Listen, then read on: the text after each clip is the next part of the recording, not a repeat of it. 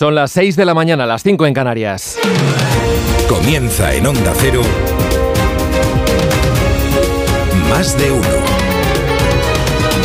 Con Miguel Ondarreta. ¿Qué tal? Buenos días, ¿cómo están? Es martes, es 6 de febrero de 2024. Cuenta atrás para la llegada de las esperadas borrascas. Esas que se dejarán notar a partir del jueves, con lluvias generalizadas. Hoy lo que tenemos es una dana que va a atravesar la península de oeste a este, cubriendo de nubes los cielos. Algún chubasco, poca cosa se podría escapar por la tarde ya en la cordillera cantábrica y a última hora en Galicia. Las nieblas sí que van a volver a ser persistentes en la mitad norte. Hay aviso amarillo en Mallorca, en Cataluña, en Aragón y en Galicia. Además, la calima que se mantiene en Canarias. Hoy las temperaturas suben en la mitad sur del litoral mediterráneo. 24 grados de máxima se esperan en Murcia, igual que en las capitales de Gran Canaria y de Tenerife. 23 en Málaga, 22 en Sevilla. En Lleida no pasarán de los 10 grados. Roberto Brasero nos dibuja enseguida el mapa completo del tiempo. La mesa del Congreso va a fijar hoy el plazo que le da a la Comisión de Justicia para aprobar de nuevo el dictamen de la ley de amnistía antes de que se vuelva a votar en el Pleno. En principio, PSOE y Junts van a tener hasta el 21 de febrero para seguir negociando, esto es, hasta después de las elecciones en Galicia. El presidente dijo ayer que está seguro de que la ley saldrá adelante y sin cambios sustanciales. Su propuesta creativa, esa que quiere contentar a Puigdemont, pasa ahora por aplicar algo así como la receta Rajoy, la de acortar los tiempos de las instrucciones judiciales, que es justo lo contrario de lo que él mismo impulsó, incluso anunciándolo en su propia investidura en 2020. Esta mañana, además, la Junta de Fiscales de lo Penal del Supremo va a debatir y fijará posición sobre el informe del ponente Álvaro Redondo que no ve indicios para investigar a Puigdemont por terrorismo, tal y como sigue demandando el juez García Castellón. Eso a pesar de que en un primer borrador defendía justo lo contrario. Ayer explicó que era un simple documento de trabajo y negó cualquier tipo de prisión de presión del fiscal general para que cambiara ese criterio. Es un extremo que también rechazó en otro comunicado el propio García Ortiz. Este martes, además, eh, va a estar marcado por las protestas, nuevas protestas de los productores agrícolas y ganaderos en varias provincias por la crisis del campo, también por las exigencias medioambientales que impone Bruselas. El sector del transporte, parte de este sector, también se quiere movilizar, aunque el ministro Puente en este caso advierte de que ellos no tienen motivos para la protesta. Nombre propio de las últimas horas, Carlos III, el rey de Inglaterra que suspende su agenda pública. Welcome to BBC News, where in the last few moments we've received breaking news from Buckingham Palace, which has announced that the king has been diagnosed with cancer. Así anunciaba ayer la BBC que el monarca de 75 años tiene cáncer, aunque el Palacio de Buckingham no ha especificado de qué tipo ya ha comenzado el tratamiento y aunque apartado de los focos seguirá con sus tareas fundamentales como jefe de Estado. No cancelará, por ejemplo, sus audiencias privadas y semanales con el primer ministro. Este martes también, segundo día del juicio a Dani Alves, el exfutbolista declarará mañana la víctima de la presunta violación.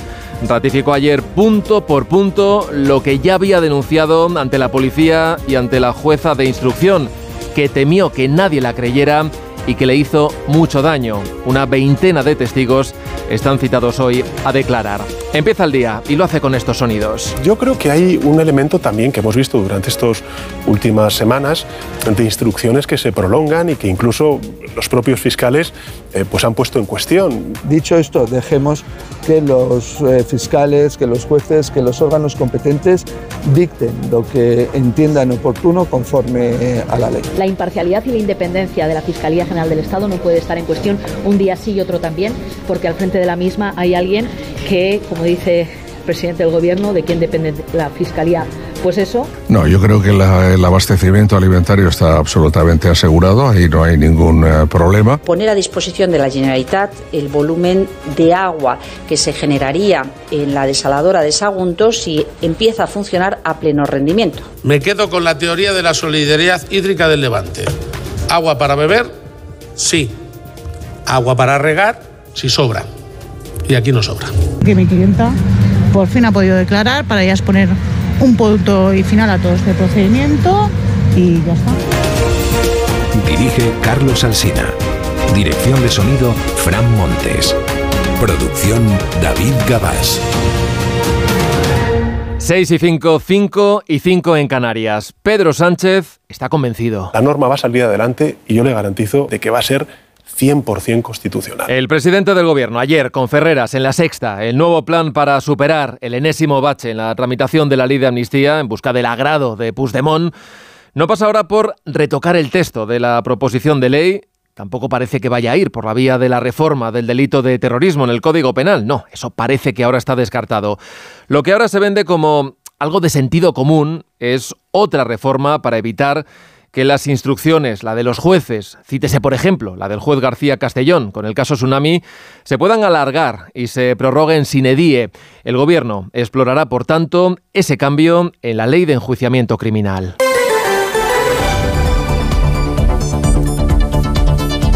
El abanico de posibilidades se va agotando, pero en Moncloa creen haber encontrado una nueva solución para contentar a Junts y que sus siete diputados no vuelvan a votar en contra de su ley, esa que vienen negociando directamente con los futuros amnistiados.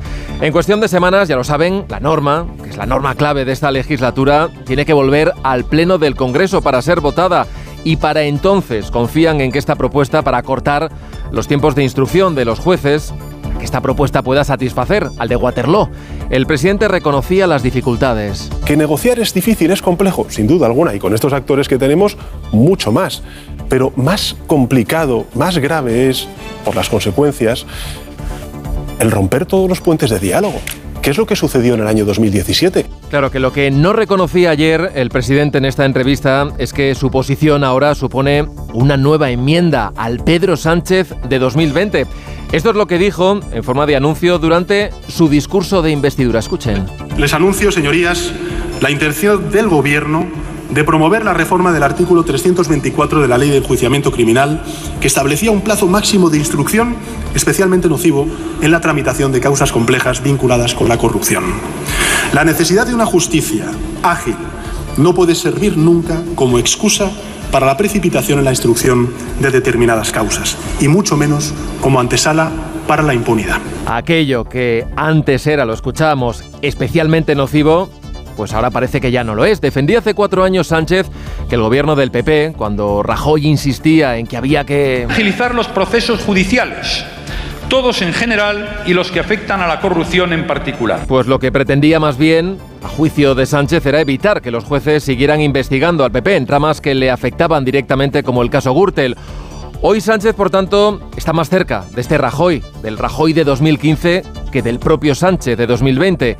Ayer, el actual líder de los populares, Alberto Núñez Feijó, denunciaba esta nueva cesión al independentismo que, a su juicio, supone algo así como una amnistía por la puerta de atrás. Ahora dice, no, no, vamos a cambiar la ley de enjuiciamiento criminal, la ley de enjuiciamiento civil. Sánchez va a ceder en todo lo que le pidan. Y Sánchez solo se ha dedicado en estos meses a una cosa, a la amnistía. De momento, el juez de la Audiencia Nacional, García Castellón, sigue con su instrucción de este caso, del caso Tsunami, y en las últimas horas ha pedido a la Guardia Civil que localice al diputado de Esquerra Republicana, Rubén Wagensberg, que la semana pasada, y aquí se lo contamos, anunció que se había trasladado a Suiza para preparar su defensa y ante el miedo a que pudiera ser detenido de forma arbitraria. Bueno, esta mañana 12 fiscales de lo penal del Supremo van a estudiar el informe del fiscal Álvaro Redondo en el que se opone a que el alto tribunal investigue a Puigdemont por terrorismo.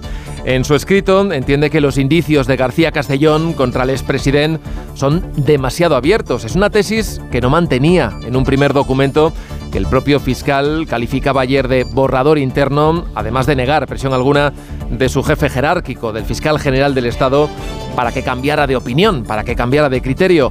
Justifica esos cambios más bien después de haber realizado un estudio exhaustivo de los hechos y los desliga del encuentro que mantuvo con el propio García Ortiz, que en otro comunicado, también él, también él ha negado cualquier influencia sobre el fiscal.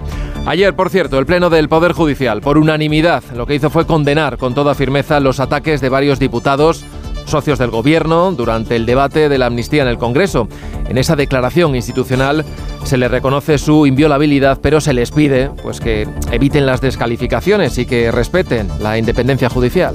Yo creo que es una irresponsabilidad hacer este tipo de, declaraciones por cuanto que eh, una sociedad democrática tiene que regirse por el Estado de Derecho y el Estado de Derecho necesita de un poder judicial robusto, que eso pasa por la independencia. Esto decía anoche el vocal del CGPJ, Juan Manuel Fernández, en la brújula con Rafa Latorre. Finalmente, y para lograr que esta respuesta fuera unitaria, la declaración no ha incluido ninguna referencia al papel que tuvo en ese debate en el Congreso la presidenta Armengol.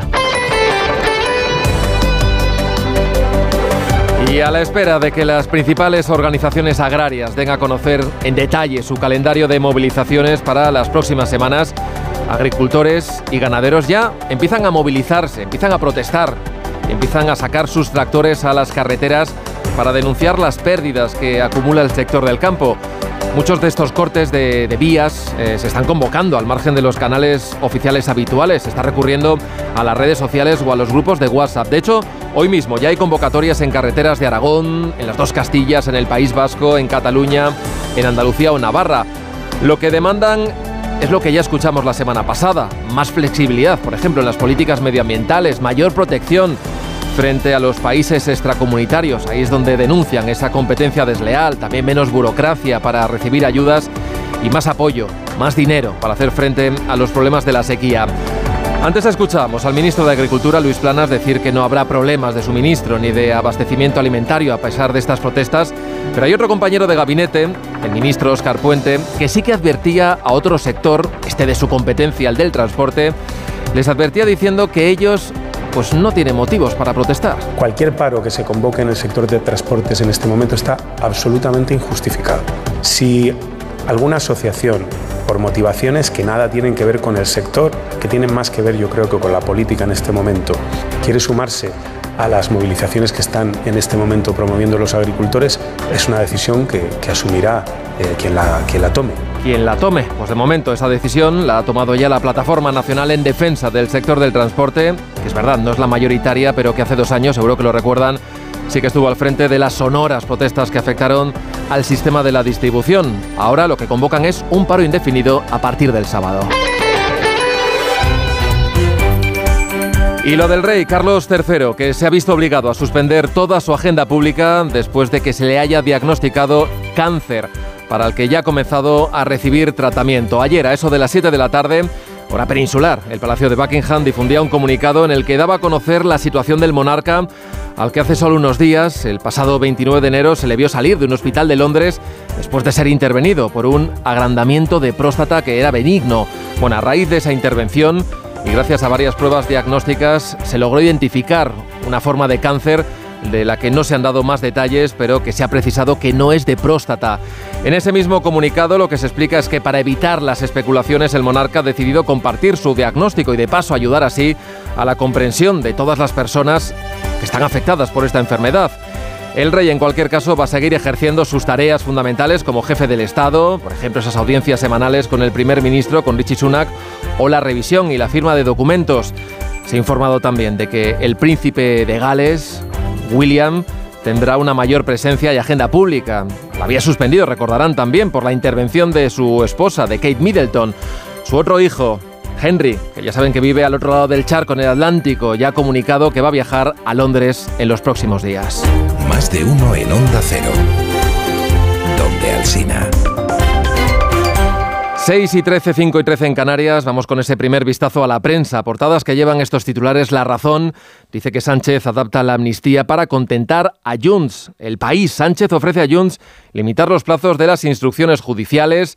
Leo en el mundo que el fiscal se retractó en 72 horas de cinco indicios de terrorismo. En el diario La Vanguardia, Rivera descarta unir la red del Ebro a Barcelona y prioriza los barcos cisterna y el periódico de España dice que el PSOE ofrece a Junts acortar los plazos de la amnistía. En la prensa digital dice el confidencial que la Junta de Fiscales dividida amenaza con dar el vuelco y complicar la amnistía a Carlas Puigdemont y en el español señalan que Moncloa ofrece a Junts forzar al juez a cerrar el caso Tsunami en julio cambiando la ley.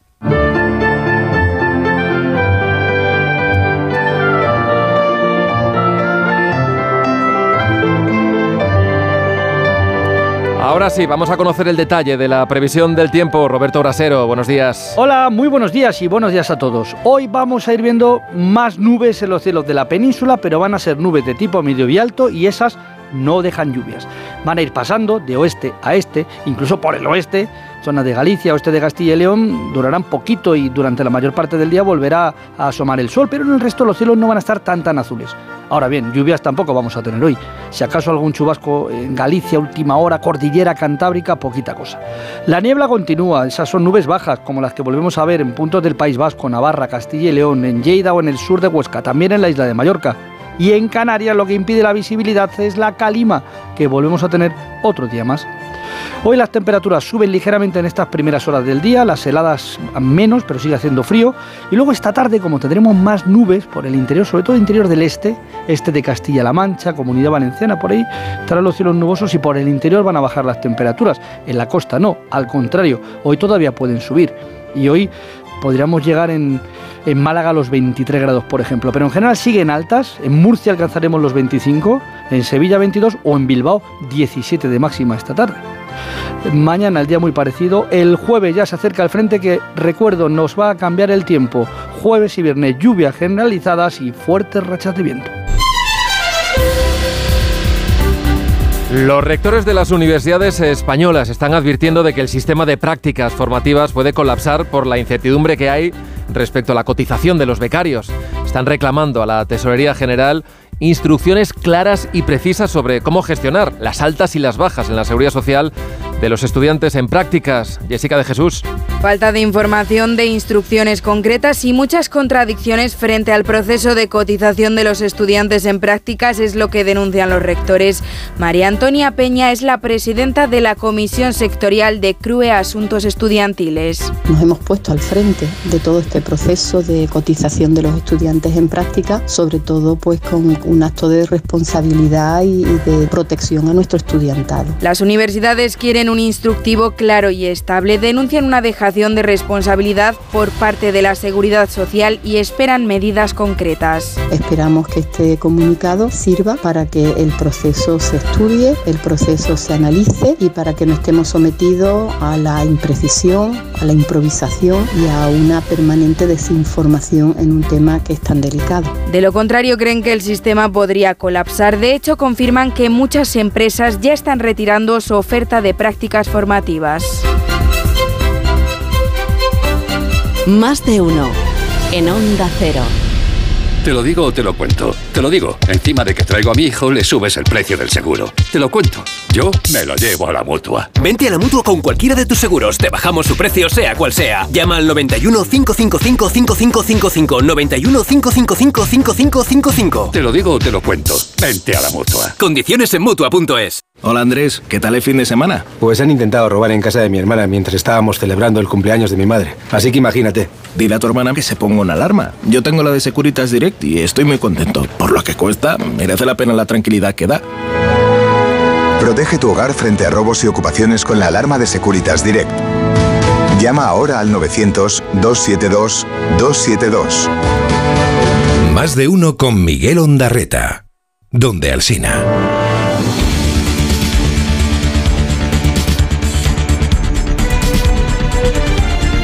6 y 18, 5 y 18 en Canarias. Anoche se celebró en la televisión autonómica gallega, en la TVG, el debate a 5 para las elecciones del próximo 18 de febrero en esta comunidad. Era el único debate en el que de momento tiene previsto participar el presidente de la Junta, Alfonso Rueda, que fue el protagonista por los reproches de los demás candidatos en bloque a una gestión que él reivindicaba. No se quede claro en este debate de qué se trata en esta selección. O sea, confrontación entre un gobierno que funciona e un multipartito que compiten entre eles, ás veces con moitas diferencias evidentes. Rueda centró su debate en prometer un gobierno sin barullo, dijo, para liberar a Galicia del desgobierno del PSOE, al que acusó de ser una sucursal del independentismo. Recurrió Rueda a temas nacionales y recibió por ello el reproche del candidato del PSDG, Gómez Besteiro, pero sobre todo de su gran rival, la líder del BNG, Ana Pontón, que le acusaba de no querer hablar de Galicia. E tamén fixo referencia a Cataluña, porque vostede non quere falar de Galicia, verdade? Vostede quere falar de Cataluña. Cataluña, porque é moito máis cómodo falar de Cataluña que explicarlle aos galegos e as galegas que triplicaron a débeda pública mentre recortaban en sanidade e educación. Pontón hizo frente común con el PSDG, con Sumar y con Podemos, reivindicando puntos comunes como la defensa del gallego o la necesidad de abrir una nueva etapa en la comunidad, ante la previsión de que el PP podría tener muy ajustada la mayoría absoluta. El CIS de Tezanos abría ayer la puerta a esa posibilidad en el mejor de los escenarios para la izquierda. Ismael Terriza. El 42,2% que Tezanos le da al PP es un punto menos que la semana pasada y aunque en la parte alta de las estimaciones este CIS le da a Rueda los 38 escaños de la mayoría absoluta, la horquilla se abre por abajo y caería hasta 34 representantes. El gran avance en estos siete días es para el BNG, que sube más de 3 puntos. Según el barómetro, Pontón, la más valorada, podría ser la primera de hasta 26 diputados, entre 13 y 15 para Partido Socialista, mientras Sumar, que se desploma, y Democracia Urensana solo aspiran a uno. Poner a disposición de la Generalitat el volumen de agua que se generaría en la desaladora de Sagunto si empieza a funcionar a pleno rendimiento. Se trata de una solución que técnicamente es eh, sencilla y disponemos de las semanas por delante para poder garantizar que esto, desde principios de junio, esté a disposición de la Generalitat. La vicepresidenta Teresa Rivera avanzaba ayer tras la reunión con el conseller que Cataluña podrá disponer desde junio y en el caso de que lo necesite, si se agrava la sequía, de dos barcos diarios de agua desde la desaladora valenciana de Sagunto. Moncloa asume que esta opción es mucho más viable a nivel técnico y administrativo que la posibilidad del trasvase del Ebro, que según el gobierno catalán no es necesario. El Ejecutivo Central y el Autonómico han acordado además la puesta en marcha de dos nuevas desalinizadoras financiadas con préstamos europeos y repartir también el coste de ese eventual transporte del agua en barco desde Valencia. Onda Cero Barcelona, Ricard Jiménez. Cataluña traerá agua desde Sagunto a partir de junio si la situación actual de sequía no mejora. Este es el acuerdo al que han llegado el Gobierno Central y la Generalitat que también han presentado el plan para poner en marcha dos desaladoras en 2028 y 2029. Hablamos de una inversión total de 500 millones de euros que Cataluña devolverá incrementando la factura del agua. La audiencia de Barcelona coge hoy la segunda jornada del juicio al exfutbolista Dani Alves, acusado de violar a una joven en una discoteca de la ciudad. En la sesión de ayer prestaron declaración seis personas, entre ellas la víctima, que se ratificó en su versión de los hechos y declaró a puerta cerrada. Redacción en Cataluña, Nautiel. El juicio contra Dani Alves por agresión sexual continuará este martes a partir de las 3 de la tarde con la declaración de 22 testigos. Este lunes fueron seis las personas que testificaron, entre ellas la denunciante, que ratificó su versión. Alves, por su parte, será el último en declarar. Lo hará el miércoles, cuando ya haya visto todas las pruebas y testimonios que existen en su contra.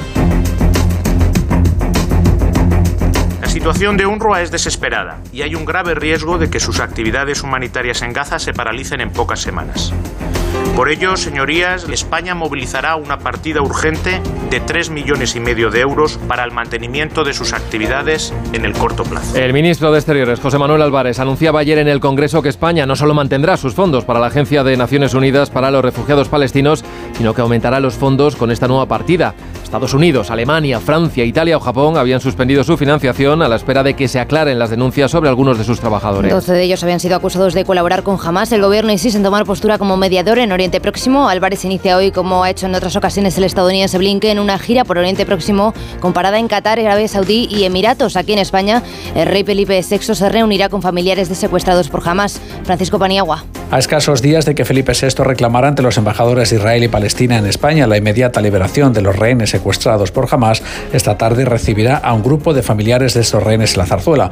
Todavía siguen secuestrados más de 130 personas. El rey ha reclamado varias veces un alto el fuego duradero y ayuda humanitaria para Gaza. Felipe VI condenó los ataques terroristas de Hamas en Israel que se cobraron la vida de más de 1.400 personas y también ha reclamado una solución política y el reconocimiento de un Estado palestino. Más de uno.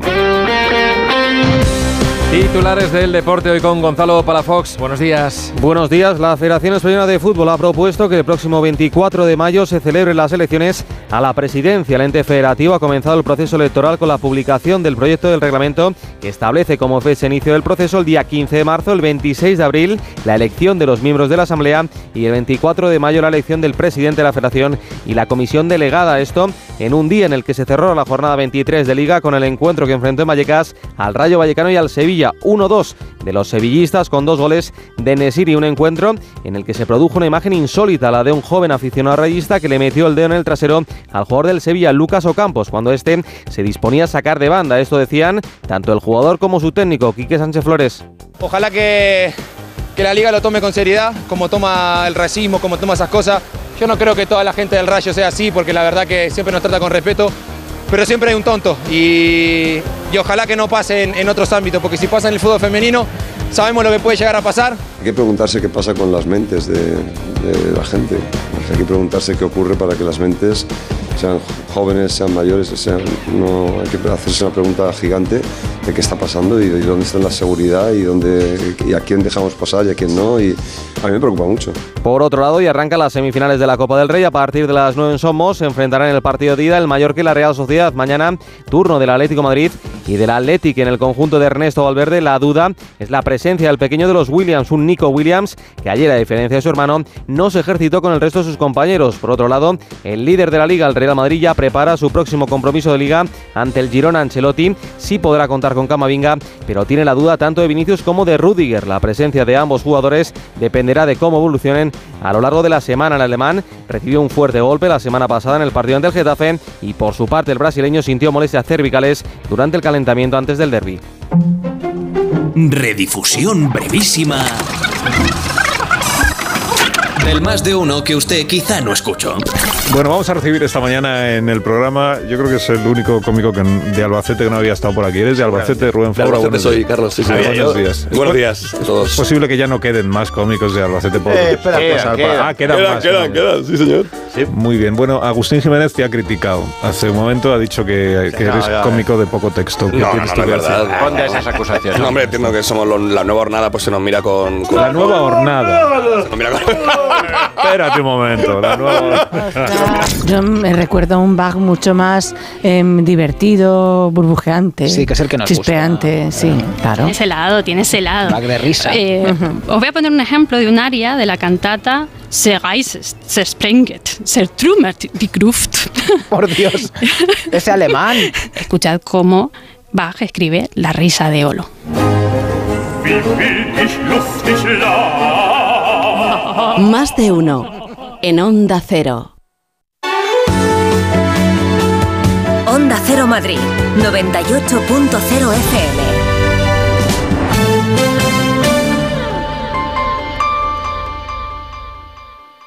Disney on Ice presenta 100 años de emoción. Únete a las aventuras de Bayana, Coco, Elsa y muchos más. Comprueba que todo es posible cuando persigues tus sueños. En febrero en Madrid y Barcelona. Puedes conseguir los mejores asientos en mitaquilla.com y puntos de venta habituales. Ahora más que nunca es el momento de recurrir a los profesionales de limpiezas Leticia, expertos en limpieza y desinfección de todo tipo de superficies desde 1990. Un servicio profesional y eficaz con soluciones a medida para eliminar todo tipo de virus, bacterias y hongos. Entre en limpiezasLeticia.net o llame al 91 681 35 58. Ahora más que nunca, limpiezas Leticia. ¿Te preocupa el futuro de tus hijos? Ayúdales a dominar las matemáticas y la comprensión lectora. Ser buenos en matemáticas, leer y escribir bien y desarrollar el pensamiento crítico son claves para el éxito académico. El método Smartick es tu solución. Entra en smartick.com y pruébalo gratis. Ah, ¿Qué haces? ¿No lo notas? Madrid ha vuelto a cumplir con la Directiva Europea de Calidad del Aire y llevan dos años seguidos. A ver. Ah, oye, pues sí. Movernos en transporte público, patinete, bici o caminando es más sostenible. Gracias a todos, Madrid tiene otro aire. Ayuntamiento de Madrid. Cecchini es el vermut artesano y tradicional de Madrid. El vermut de toda la vida con la calidad y sabor de siempre. Pídelo en tu bar o terraza preferidos, de grifo o botella. También puedes comprarlo en las tiendas de tu barrio y en vermutcecchini.com. Su sabor te conquistará. Vermut Cecchini, tu vermut. Solucionesconhipoteca.com. Préstamos desde 10.000 hasta 3 millones de euros. ¿Necesita liquidez? ¿Necesita dinero hasta la venta de su casa? ¿Necesita un préstamo para cancelar deudas o un embargo? Solucionesconhipoteca.com. 91 639 9407. Préstamos desde 10.000 hasta 3 millones de euros. Solucionesconhipoteca.com. Grupos Eneas. Llega a Madrid Peter el Musical by Theater Properties, la superproducción familiar más aclamada de la historia. Más de 20 artistas, vuelos, efectos especiales y la última tecnología teatral para recrear la magia de esta aventura inolvidable. Peter el Musical, a partir del 22 de febrero en el Teatro Alcázar de Madrid. Entradas a la venta y más información en peterelmusical.com. Onda Cero Madrid 98.0 FM.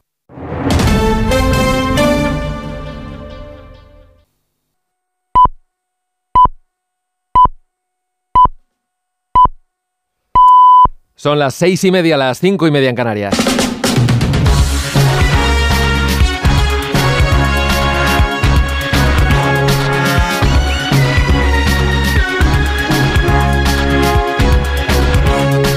Comienza el día en Onda Cero. Es martes 6 de febrero de 2024. Hoy sale el sol en Castellón a las 8 y 4 minutos. En Zaragoza a las 8 y 10, en Ciudad Real a las 8 y 18 minutos, en Cáceres a las 8 y media de la mañana. Llega hoy una dana por el Atlántico que va a atravesar la península y que va a dejar bastantes nubes que en Galicia o en la cordillera cantábrica podrían dejar también alguna gota de lluvia por la tarde. Por lo demás, el sol se va a dejar ver y en Canarias seguimos también con la calima. La nubosidad hará que a los termómetros les cueste subir, pero de momento tenemos pocos cambios porque en el centro y en el norte vamos a seguir muy cerca de los 15 grados y en todo el Mediterráneo, como en Andalucía, nos acercaremos a los 20. En Murcia llegaremos a los 24 grados y en Sevilla a los 22 a la hora de comer. Este martes tenemos Consejo de Ministros y tractoradas por toda España. Los detalles con Elena Bueno y con Manuel Pecino. En su reunión semanal, el Gobierno va a aprobar la subida del salario mínimo interprofesional pactada con los sindicatos, no así con la patronal, del 5% de forma retroactiva desde el 1 de enero. El SMI quedará, por tanto, en los 1.134 euros brutos al mes en 14 pagas. El Consejo de Ministros también aprobará hoy la subida de medio punto de los salarios de los funcionarios vinculada al crecimiento de la economía española. Además, Pedro Sánchez y Yolanda Díaz se verán hoy después de que Sumar reclamase ayer al PSOE constituir ya la mesa de seguimiento de la coalición. Se habían comprometido a activarla en el primer mes del nuevo gobierno.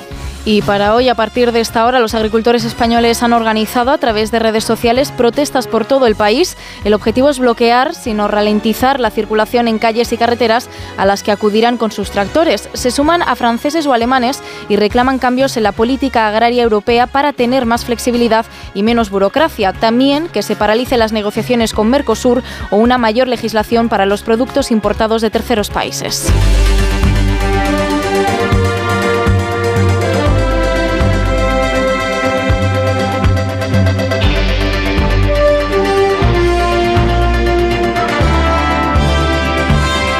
Este martes se reúne la Junta de Fiscales de lo Penal del Supremo y van a estudiar el informe del fiscal Álvaro Redondo en el que se opone a que el alto tribunal asuma la causa de Tsunami Democratic.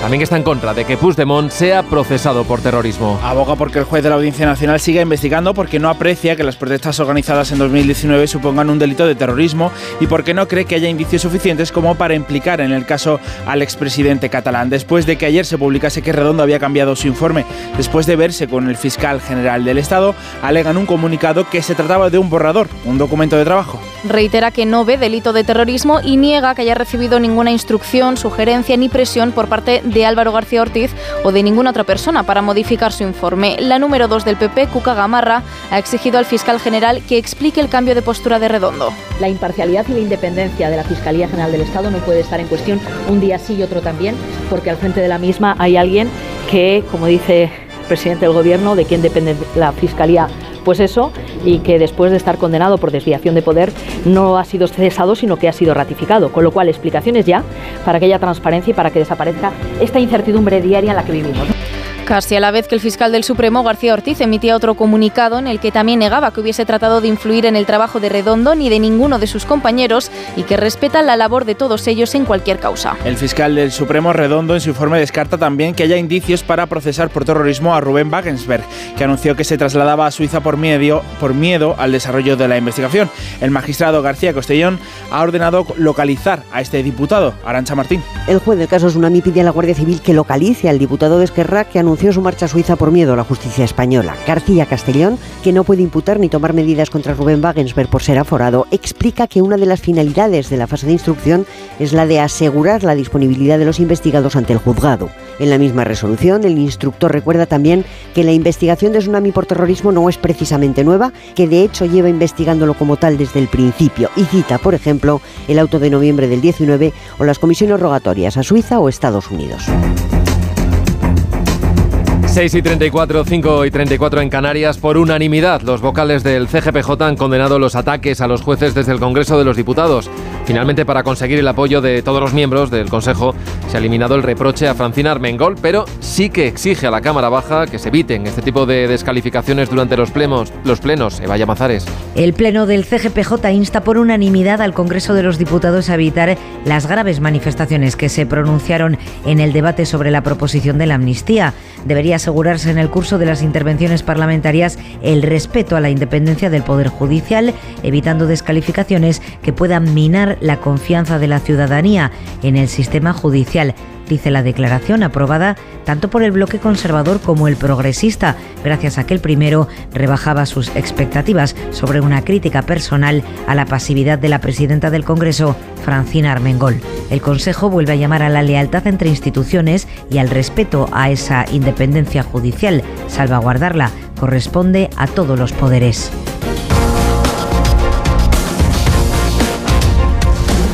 Sobre la propuesta de reforma de la ley de enjuiciamiento criminal, nosotros, cualquier eh, propuesta que ayude a desbloquear y a, poder eh, sacar adelante la amnistía, nosotros vamos a estar en una posición tratando de buscar soluciones para que esto salga adelante. Por lo tanto, cualquier propuesta de este tipo, como la que se ha hecho sobre la, la LEC, eh, nosotros nos van a encontrar abiertos para sacar adelante la ley de amnistía. Al ministro Urtasun, a Sumar, también le parece bien modificar la ley de enjuiciamiento criminal para limitar las prórrogas de las instrucciones judiciales siempre que eso suponga sacar adelante la ley de amnistía. Desde Esquerra también lo ven con buenos ojos, pero Junts guarda de momento silencio sobre este asunto. Deshacer la reforma que el gobierno de coalición impulsó en 2020 para dar libertad a los jueces en el tiempo de investigación es lo que ha ofrecido el Partido Socialista a Puigdemont a cambio de no tocar el texto. Hace cuatro años el PSOE defendía que esta reforma era necesaria para evitar la impunidad en casos de corrupción, pero ahora Sánchez ha confirmado que están dispuestos a volver a limitar, como hizo Rajoy, las prórrogas. Ignacio Jarillo.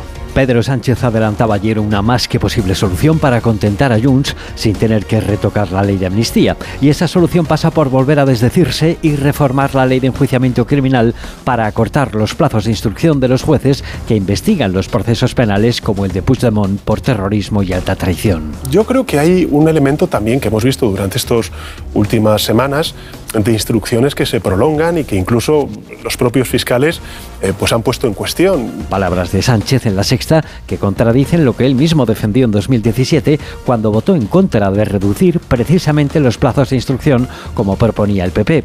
En aquel año Sánchez acusaba a los populares de querer acortar la instrucción de casos penales para que los jueces no alargaran sus pesquisas contra la entonces presunta corrupción del Partido Popular.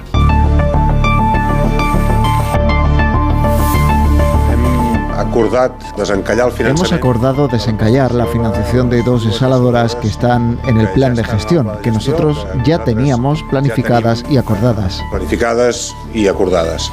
Esta solución pasa porque el Ministerio financie las dos desaladoras y que el Gobierno de la Generalitat lleve a cabo la construcción. la construcción de estas dos desaladoras. Es el conseller de Acción Climática de la Generalitat de Cataluña después de reunirse con Teresa Rivera. David Mascort anunciaba que se acelera la construcción de dos nuevas desaladoras para hacer frente a la sequía y que serán financiadas por el Estado con 500 millones de euros, aunque luego la Generalitat va a tener que devolver esa inversión. La primera de ellas no estaría lista hasta 2028, así que se han acordado también otras medidas para hacer frente a la situación actual. El Gobierno descarta pedir un trasvase, por eso se pone en marcha el proyecto para poder recibir, si fuera necesario a partir del verano, agua de la desaladora de Sagunto, una solución puntual que no implicará restar agua a ningún otro destino. Onda Cero Barcelona, Ricard Jiménez. El Gobierno asegura que esta preparados para poner en marcha esta hipotética medida a partir de junio. La infraestructura de Sagunto está capacitada para generar el agua que garantizaría el consumo de boca de los habitantes del área metropolitana de Barcelona, unos 5 millones de personas. Una medida que no afectaría el consumo de agua de la comunidad valenciana. Teresa Rivera es la ministra para la Transición Ecológica. No compite, como digo, con otros usos locales que entra dentro de lo que sería habitual y previsible para una instalación que está siendo infrautilizada y ojalá no resultara necesario, pero está en condiciones de poder funcionar. Ambos gobiernos también han acordado poner en marcha las desaladoras en 2028 y 2029. Requerirá una inversión de 500 millones de euros que se financiarán con fondos europeos en forma de crédito que Cataluña devolverá, incrementando la factura del agua.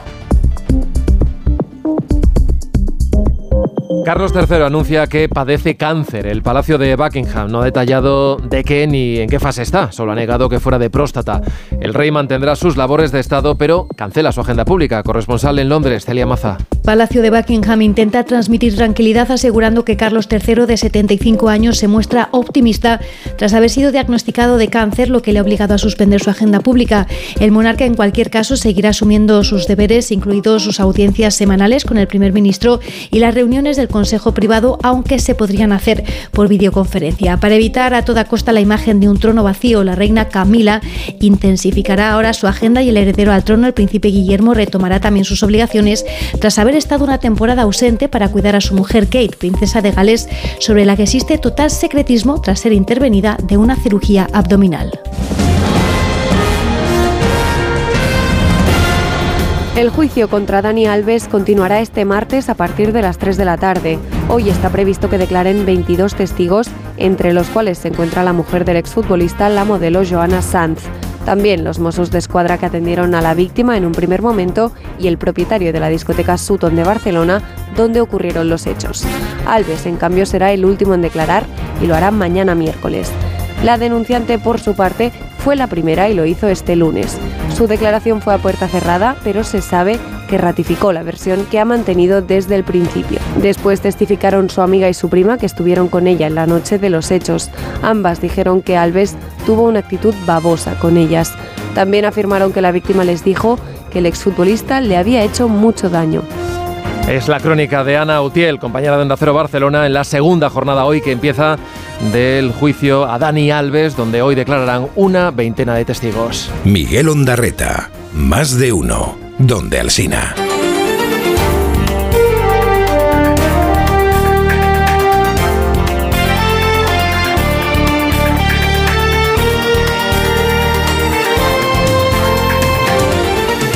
Y este día es martes 6 de febrero, nos trae además algunas otras noticias. La Guardia Civil investiga el hallazgo del cadáver de una recién nacida en un centro de residuos de Cáceres. En el ecoparque del municipio de Maribel, a unos 30 kilómetros de Plasencia, los trabajadores de la planta vieron el cuerpo de la niña que todavía tenía cordón umbilical en una cinta transportadora de la planta. A la espera de que se realice la autopsia de la pequeña, el juez ha decretado secreto de sumario. La OCDE mejora al 1,5% su previsión de crecimiento para la economía española en este 2024. Una décima más que el anterior pronóstico y por encima de otros países de la zona euro, a la que recorta su previsión en tres décimas por la caída de países como Alemania y Francia. La OCDE cree que la inflación estará de media en el 3,3% este año en España, aunque apunta que nuestro país debe centrarse ahora en la inclusión de los jóvenes en el mercado laboral. La familia Grifols deja la dirección de la farmacéutica después del escándalo del informe que ponía en duda la viabilidad de sus cuentas. Y que causó una debacle en las acciones de la empresa catalana que siguen un 27% por debajo de lo que valían antes del informe de Gotham City. La farmacéutica intenta mejorar ahora su imagen fichando un nuevo consejero delegado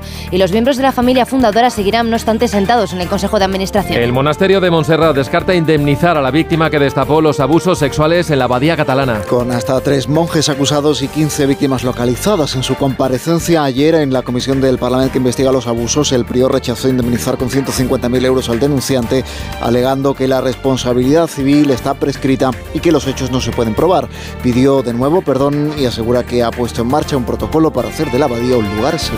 Y hoy declara ante la jueza el dueño de la discoteca Teatre de Murcia, donde se originó el incendio que provocó 13 muertos. El pasado 1 de octubre en la discoteca contigua Fonda Milagros, el dueño está investigado por 13 delitos de homicidio imprudente y hoy prestará declaración como ya hicieron el gerente y la encargada. Esta última culpó al DJ y aseguró que la discoteca tenía todo en regla, a pesar de que los informes policiales apuntaban, entre otras cosas, que la salida de emergencia estaba bloqueada. En Onda Cero, más de uno.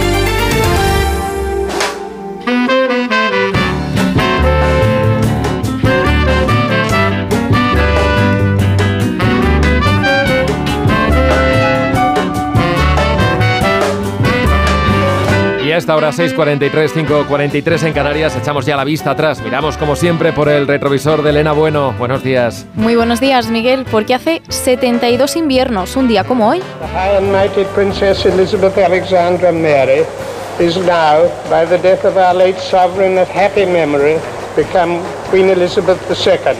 God save the Queen.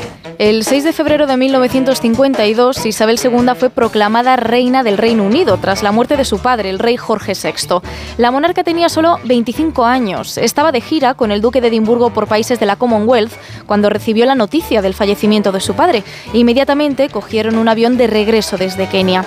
Isabel II se había convertido automáticamente en reina, aunque su ceremonia de coronación no se celebró hasta el año siguiente. Fue la primera coronación en la historia que se retransmitió íntegramente por televisión y se hizo por deseo expreso de la monarca. 8.000 personas asistieron a la ceremonia en la abadía de Westminster. Se calcula que unos 3 millones de ciudadanos la siguieron desde las calles de Londres y 38 millones por radio y televisión. Era el inicio de un reinado que se alargaría 70 años y que convertiría a la monarquía británica en una de las más populares del mundo. Pese a sus achaques de salud, Isabel II quiso reinar hasta el final, hasta su muerte, el 8 de septiembre de 2022.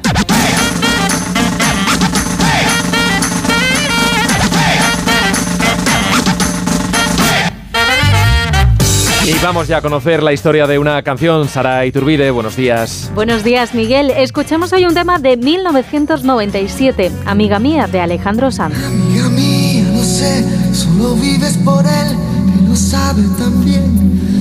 No te ve como yo suplicarle a mi boca que diga que me ha confesado entre copas, que es con tu piel con quien sueña de noche y que enloquece con cada botón que... Amiga mía está basada en la historia de amor no correspondida de una amiga de Alejandro Sanz, Irene Chamorro, que estaba muy enamorada del cantante Antonio Flores. Alejandro intentaba aconsejar a su amiga, que le contaba todo lo que sentía, desesperada por no saber nada de él. Inspirado en aquel mal de amores, escribió Alejandro Sanz la primera parte de esta canción y se la cantó a su amiga pensando que se emocionaría. Y sin embargo, no surgió el efecto deseado. Aquello no le sentó del todo bien. Así que Sanz siguió escribiendo la canción y toda la segunda parte del tema es una respuesta a su amiga por haberle dicho, oye, qué inteligente hacer una canción de mi historia. Una especie de disculpa que sí acabó emocionando a su amiga. para verte feliz. Ojalá pudiera mandar en el alma la libertad que es lo que a él hace falta. Llenarte los bolsillos de guerras ganadas, de sueños e ilusiones renovadas. Yo quiero regalarte una poesía. Tú piensas que estoy dando las noticias. Escuchando mi canción, de pronto entiendas que lo que nunca quise fue contar tu historia, porque pudiera resultar conmovedora. Pero perdona, amiga mía, no es inteligencia ni sabiduría. Esta es mi manera de decir las cosas, no es que sea mi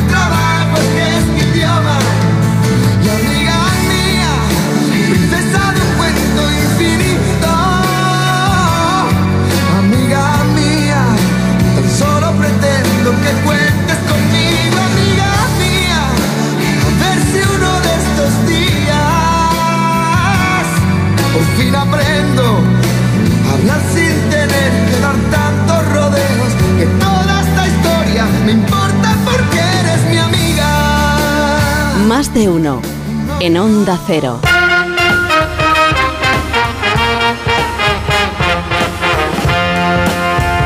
La madrugada de este viernes, millones de chinos darán la bienvenida al Año Nuevo. Es una celebración que se extiende durante días y que abrirá sus puertas a su animal del zodiaco más preciado, que es el dragón.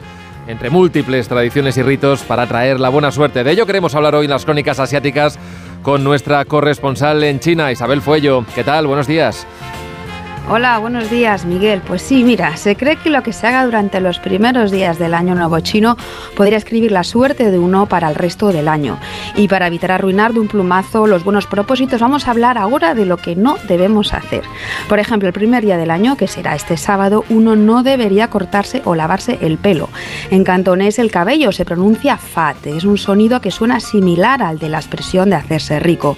Y de ahí que si te lo lavas o lo cortas, das a entender que estás eliminando tu sus esperanzas de hacer fortuna los próximos meses. Como contrapunto, esta semana es casi misión imposible encontrar hueco en alguna peluquería. Eh, no debemos estrenar el año con ropa de color negro, especialmente si vamos a visitar amigos, ya que recuerda a la gente que ya no está con nosotros. Y tampoco deberíamos comprar zapatos. El sonido de esta palabra en chino se asemeja al del suspiro y así se interpreta que estas compras solo podrían traernos suspiros de decepciones para el resto del año. También debemos esquivar las librerías. El libro, que se pronuncia al igual que perder, debe desterrarse de cualquier conversación estos días. Sobre todo cuando uno de los entretenimientos familiares de estas celebraciones son los juegos de mesa y donde, por supuesto, pues nadie quiere perder.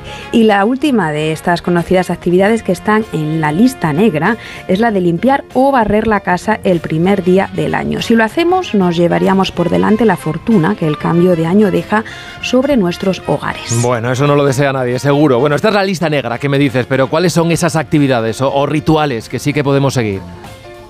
Pues mira, no te equivocarás con el color rojo, símbolo de la buena suerte en China y hay que usarlo para todo, en la ropa, la decoración de la casa, las calles y también con las mandarinas, que es uno de los referentes por excelencia de estas celebraciones. En cantonés, la mandarina es homófona de las palabras oro y suerte, así que ya puedes imaginar lo que implica. Y lo que tampoco podemos pasar por alto son los laisis, que son unos sobres de color rojo que se rellenan con billetes que parecen recién salidos de imprenta y que se entregan a familiares, solteros y personal de servicio tras arrancar el año. Con ello, con el objetivo de repartir la fortuna a nuestro alrededor.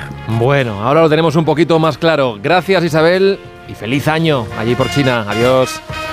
Adiós, muchas gracias.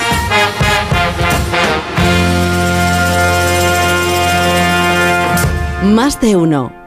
En Onda Cero. ¿Te lo digo o te lo cuento? Te lo digo. Estoy cansada de que me subas el precio del seguro. Te lo cuento. Yo me voy a la mutua. Vente a la mutua con cualquiera de tus seguros. Te bajamos su precio, sea cual sea. Llama al 91 555 5555. 91 555 5555. Te lo digo o te lo cuento. Vente a la mutua. Condiciones en mutua.es. Las mejores Hola, hola, hola. ya están aquí. Que esta vez no será el jurado quien tome la decisión de quién será eliminada en el programa, sino vosotras mismas. ¿A qué reina has elegido para pegarle el hachazo? Que comience la batalla. Venga, que esto ya arranca. Drag Race España All Stars. Ya disponible solo en A3 Player. En Lowy somos más cañeros que nunca, porque te traemos nuestra mejor ofertaza. Fibra y móvil 5G por solo 29,95, precio definitivo. Si quieres ahorrar, corre a lowy.es o llama al 1456. Dijeron que los radares eran por tu seguridad. Que cobrarte por aparcar en la calle era para que tuvieras sitio. Y que las zonas de bajas emisiones eran por tu salud. Ni seguridad, ni aparcar, ni salud. Esto solo va de meterse en tu cartera. No eres su cajero automático. Reacciona, responde, recurre. De vuelta, que no te lío. De vuelta, 900-200-240. 900-200-240. O devuelta.es. Hazte de legalitas en el 900-100-661 y siente el poder de contar con un abogado siempre que lo necesites. Y ahora, por ser oyente de Onda Cero, ahórrate un mes el primer año. Recuerda, 900-100-661. ¿Arturo vais de camarero? Va a ser que sí. Pues ponme un colacao. ¿Caliente como el fuego o mejor fresquito? Quemando. Quemando. ¿El de la tele? Como manda el jefe, que aquí cada uno se lo pide a su manera. Marchando a tu colacao. Tenía siete recibos, pagaba mm, alrededor de 1.100 euros y ahora voy a pagar alrededor de 350. Pues que me ha cambiado la vida, que reconozco que me han ayudado mucho. Pues ha sido un salvavidas. Agencia negociadora les ha cambiado la vida. No lo dudes. Si tienes casa en propiedad y quieres pagar un 80% menos cada mes por tus préstamos, llama gratis al 900-900-880. 900-900-880. Llama ahora. Te cambiará la vida. Hola Andrés, ¿qué tal el fin de semana? Pues han intentado robar en casa de mi hermana mientras estábamos celebrando el cumpleaños de mi madre. Así que imagínate. Dile a tu hermana que se ponga una alarma. Yo tengo la de Securitas Direct y estoy muy contento. Por lo que cuesta, merece la pena la tranquilidad que da. Protege tu hogar frente a robos y ocupaciones con la alarma de Securitas Direct. Llama ahora al 900-272-272. Descubre la belleza del Mediterráneo, las islas griegas o el norte de Europa con MSC Cruceros y Viajes El Corte Inglés. Embarca desde puertos españoles o si lo prefieres vuela desde Madrid o Barcelona. Disfruta de 8 días en todo incluido desde 659 euros. Consulta condiciones en Viajes El Corte Inglés. MSC Cruceros, un viaje hacia la belleza. Un palo selfie. Una funda de móvil hortera. Que te regalen cosas que no quieres y que no te duren nada es muy de aquí. Lo que es muy de aquí es la tarifa de Finetwork de 10 gigas por 4,90 euros y un mes gratis. ¿Y el precio no cambia nunca? Jamás, trancas. Never in your life. Llama al 1777 o contrata en finetwork.com. Finetwork, una conexión muy de aquí.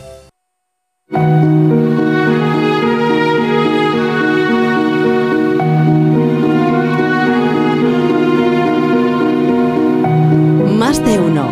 En Onda Cero. 6.54, 5.54 en Canarias. Contamos ya la noticia que no interesa a nadie. David Gabás, buenos días. Buenos días. Hoy nos vamos hasta Zanzíbar, una región autónoma de Tanzania y uno de los mejores destinos turísticos de África. De hecho, el 90% de los ingresos externos de este archipiélago semiautónomo vienen del turismo, un sector que ahora se ve amenazado por la falta de alcohol en las islas. Un cambio en las empresas encargadas de importarlo ha provocado una interrupción en la cadena de suministro que ha hecho que el precio de la cerveza se duplique es más, varios hoteles del norte de la isla principal de Zanzíbar ya solo sirven refrescos y la gente tiene que viajar hasta la capital para conseguir alcohol. Los turistas, muchos de ellos de luna de miel, se quejan de la dificultad para conseguir cervezas y otros licores más fuertes y las autoridades locales temen que esta situación acabe afectando a su principal industria, porque estos problemas en el suministro de alcohol se producen en un momento en el que el número de turistas que llegan a las islas no paran de aumentar año a año. En 2023 el número de visitantes internacionales repuntó un 16%, superando los 630.000 turistas extranjeros para una población local de poco más de 200.000 personas. Pero todo esto, ¿a quién le interesa? En cuatro minutos llegamos a las 7, serán las 6 en Canarias, seguimos en más de uno, enseguida ya con Alsina por aquí, esto es Onda Cero.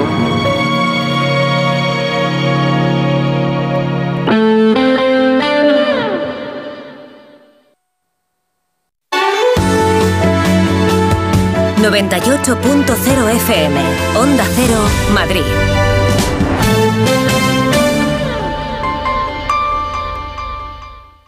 Dijeron que los radares eran por tu seguridad. Que cobrarte por aparcar en la calle era para que tuvieras sitio. Y que las zonas de bajas emisiones eran por tu salud. Ni seguridad, ni aparcar, ni salud. Esto solo va de meterse en tu cartera. No eres su cajero automático. Reacciona, responde, recurre. De vuelta, que no te líen. De vuelta, 900-200-240. 900-200-240. O devuelta.es. Disney on Ice presenta 100 años de emoción. Únete a las aventuras de Bayana, Coco, Elsa y muchos más. Comprueba que todo es posible cuando persigues tus sueños. En febrero en Madrid y Barcelona. Puedes conseguir los mejores asientos en mitaquilla.com y puntos de venta habituales. Ya puedes conocer el precio máximo de tu trayecto con la garantía de Radioteléfono Taxi. Llámanos al 91-547-8200 o descarga Pide Taxi. Más información en rttm.es. Vaya cara, Lucía. ¿Qué te pasa? Tengo un problema. Necesito a alguien que cuide de mi padre y no sé por dónde empezar. ¿Por qué no hablas con Depenker? ¿Depenqué? Depencare, con C de cariño. Ellos se encargan de todo para que tengas el cuidador ideal. Llámales al 91 091 35 66. Tenía siete recibos, pagaba mm, alrededor de 1.100 euros y ahora voy a pagar alrededor de 350. Pues que me ha cambiado la vida, que reconozco que me han ayudado mucho. Pues ha sido un salvavidas. Agencia negociadora les ha cambiado la vida. No lo dudes. Si tienes casa en propiedad y quieres pagar un 80% menos cada mes por tus préstamos, llama gratis al 900-900-880. 900-900-880. Llama ahora. Te cambiará la vida. En la ganadería Organic producimos la mejor carne del mundo. Hacemos cría ecológica de las razas Angus y Wayu, 100% sostenible. Nuestra carne es deliciosa y saludable, extremadamente tierna y jugosa. Va del campo a tu casa, sin intermediarios, a un precio justo. Si pruebas Organic, solo comerás Organic. Nosotros te la llevamos gratis a tu casa. Haz tu pedido en el 910-2010, 910-2010 o carneorganic.com. Organic, la mejor carne del mundo. ¿Vendes tu coche y está bien cuidado? ¡Te lo compramos! ¿Quieres poner el precio para su venta? ¡Lo vendemos por ti! ¿También quieres comprar un coche? ¡Úsalo como parte del pago! Yamóvil, compramos coches bien cuidados. Y ahora ven a conocer nuestro nuevo concesionario Yamóvil en Alcalá de Henares. La música mansa las fieras. en concreto, esta. Porque el Colegio Invisible es el programa favorito del monstruo bajo tu cama, del de dentro del armario y del que se esconde tras las cortinas. Ahora podéis compartir algo más que tu cuarto. Comparte buenas historias, misterios, enigmas y fenómenos extraños que no te dejarán dormir. Pasa la noche de los jueves en vela con Lorenzo Fernández Bueno y Laura Falcó. A la una y media de la madrugada y siempre que quieras en la web y en la app. Onda Cero, tu radio. Onda Cero Madrid 98.0 FM.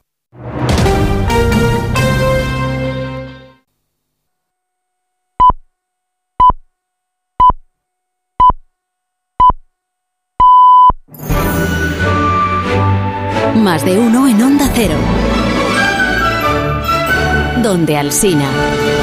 Son las 7 en punto de la mañana, 6 en punto de la mañana en las Islas Canarias. Felicidades a los antolianos, también a los brinolfos, a las renulas, las doroteas y a los guarinos, una sola R, a los guarinos en el día de su santo. Felicidades también a Jim Sheridan, que hoy cumple 80 años y seguro que nos está escuchando en el nombre del Padre. Buenos días desde Onda Cero.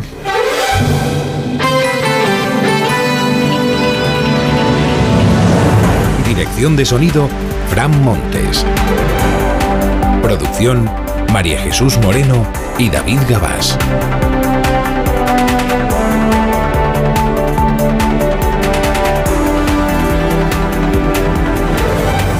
Vamos a martes, es 6 de febrero del año 2024. Llega una dana, pero flojita, va a cruzar la península hoy de oeste a este e irá salpicando el cielo de nubes altas. Lluvia no se prevé que traiga, si acaso algún chubasco aislado tendremos hoy en la costa del Cantábrico. Temperaturas flojean un poco, estamos estrenando el día con 5 grados en Huesca. Tenemos 9 en Coruña, 10 grados ahora mismo en Huelva. Con Roberto Brasero enseguida afinamos la previsión del tiempo para este día. Tres historias para empezar la mañana. Desmontar leyes para agradar a Puigdemont. Sánchez confirma que su nuevo plan es deshacer el camino que él mismo hizo en la ley de enjuiciamiento criminal, limitarle ahora el tiempo de investigación a los jueces. En el año 20 defendió que hacer algo así era nocivo y que habría un espacio a la impunidad, pero ahora es justamente eso lo que está buscando, la impunidad de Puigdemont. Tractoradas de protesta, convocadas movilizaciones en distintas provincias hoy contra las exigencias medioambientales de la Unión Europea. El campo se revuelve mientras la sequía aprieta. El gobierno central acude al rescate del gobierno catalán y llevará, si hiciera falta, agua en barco desde Sagunto, ha dicho la vicepresidenta Teresa Rivera, que es lo que está más a mano. Y el cáncer de Carlos de Inglaterra, el rey, ha optado por la transparencia para que el pueblo británico sepa lo que hay. Le han, le han, diagnosticado un cáncer, comenzará el tratamiento de inmediato. El equipo médico le aconseja suspender sus actos públicos. Lo primero es cómo va lo de la, lo de la amnistía. ¿Pero hay alguna novedad? Bueno, hoy se le pone fecha ya al, al plazo que va a tener la Comisión de Justicia, o sea, el, el, los socialistas y los de Puigdemont, para entendernos, el plazo que van a tener para ponerse de acuerdo. El plazo terminará después de las elecciones en Galicia. Que igual para entonces ya han conseguido encontrar cómo era la solución creativa que le valga a ambas partes, ¿no? Esta situación es verdaderamente paradójica que consiste en que el PSOE no sabe cómo convencer a Puigdemont de que se deje amnistiar. Y Puigdemont dice, pues, sí, sí, amnistiar me dejo, pero en las condiciones en las que yo diga. Y si no, pues si no es que no hay quien sostenga el gobierno el resto de la legislatura. Que este es el asunto.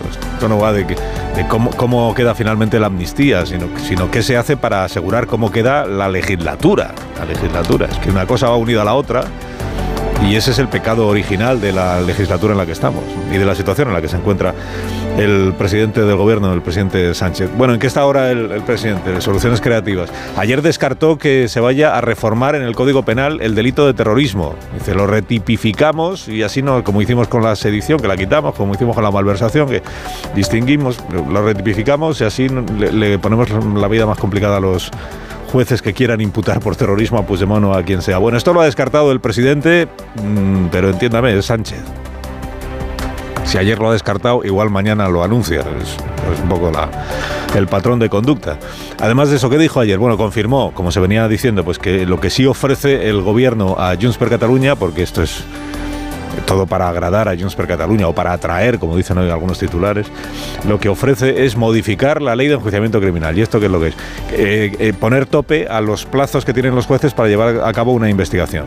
Si usted tiene tanto tiempo para hacer una investigación judicial, por compleja que sea, y si no lo ha terminado en ese tiempo, pues se acabó. No puede andar reabriendo, prorrogando estas cosas que tan incómodas resultan cuando es Puigdemont el investigado, cuando son otros da exactamente igual. Eh, paradoja. Eh, bueno, pues que, que esta es una... Esto de ponerle plazos a las investigaciones judiciales es una cosa que se inventó el gobierno de Mariano Rajoy, que reformó esta misma ley en el año 2015, creo recordar. Y cuando llegó Sánchez al gobierno dijo, pues esto es inaceptable, así que yo voy a eliminar esto de los plazos a las investigaciones judiciales. Este es el patrón. Siempre encontrará usted una frase de Sánchez anterior a nuestros días en la que defiende exactamente lo contrario de lo que ahora está anunciando que está en disposición de hacer. Bueno, el anuncio que hizo ayer en ARV, el programa de la Creo Sexta. que hay eh, elementos que, que- que podemos incorporar de mejora y que evidentemente pueden subsanar algunas de las dudas que puedan tener estas formaciones políticas. Elementos de mejora. Siempre que hablan en el PSOE o Junts per Catalunya de mejora, consiste en mejorarle la vida a Puigdemont, no en mejorar ninguna otra circunstancia, ninguna otra cosa. ¿no? Elementos de mejora. Si le, si le acotamos el tiempo máximo de investigación a los jueces, incluso si volvemos a dejar en manos de los fiscales la posibilidad o no de prorrogar las investigaciones, como estaba antes de que Sánchez llegara al gobierno y lo cambiara, ah, pues entonces ya García Castellón en el mes de julio tendría que tener rematada la investigación del caso Tsunami y ya a partir de ese momento, pues Puigdemont quedaría... Bueno, esta es, esta es la idea. ¿Le basta a Junts per Catalunya? Pues de momento eh, Junts per Catalunya no se ha pronunciado al respecto. Siguen ahí, siguen ahí, negociando, negociando. Para hoy, eh, la Junta de Fiscales. ¿Esto qué es? Junta de Fiscales del Tribunal Supremo. Se reúnen 15 y deciden si finalmente, eh, como el juez García Castellón Acuérdese, le dijo al Tribunal Supremo, oiga, como el señor Puigdemont es aforado, eh, eh, dígame usted si, ve motivos para investigarle y en ese caso lo lleva usted el asunto. Bueno, tiene que tomar una decisión el Tribunal Supremo. Criterio de la Fiscalía. Eh, informe previo que ha elaborado el fiscal Álvaro Re- Redondo. No vemos razones para meter a Puigdemont en, el en la causa del tsunami. No hay, no hay indicios suficientes, ¿no? Tampoco para imputar por terrorismo a los demás, pero, pero aquí lo que importa siempre es Puigdemont. Bueno, hoy se reúnen 15 fiscales eh, que, son los que deciden si este es el criterio que efectivamente se plantea definitivamente.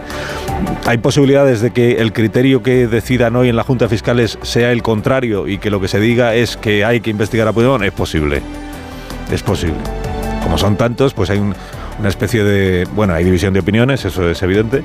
Y hay un grupo, hoy lo cuentan varios periódicos, hay un grupo de fiscales que creen que es posible cambiar el criterio del fiscal ponente, que sería también cambiar el criterio o llevar la contraria al fiscal general del Estado. Complicarle, digamos, un poco el, el relato político al gobierno de nuestro país. ¿Es posible que eso pos- suceda? Pues es posible.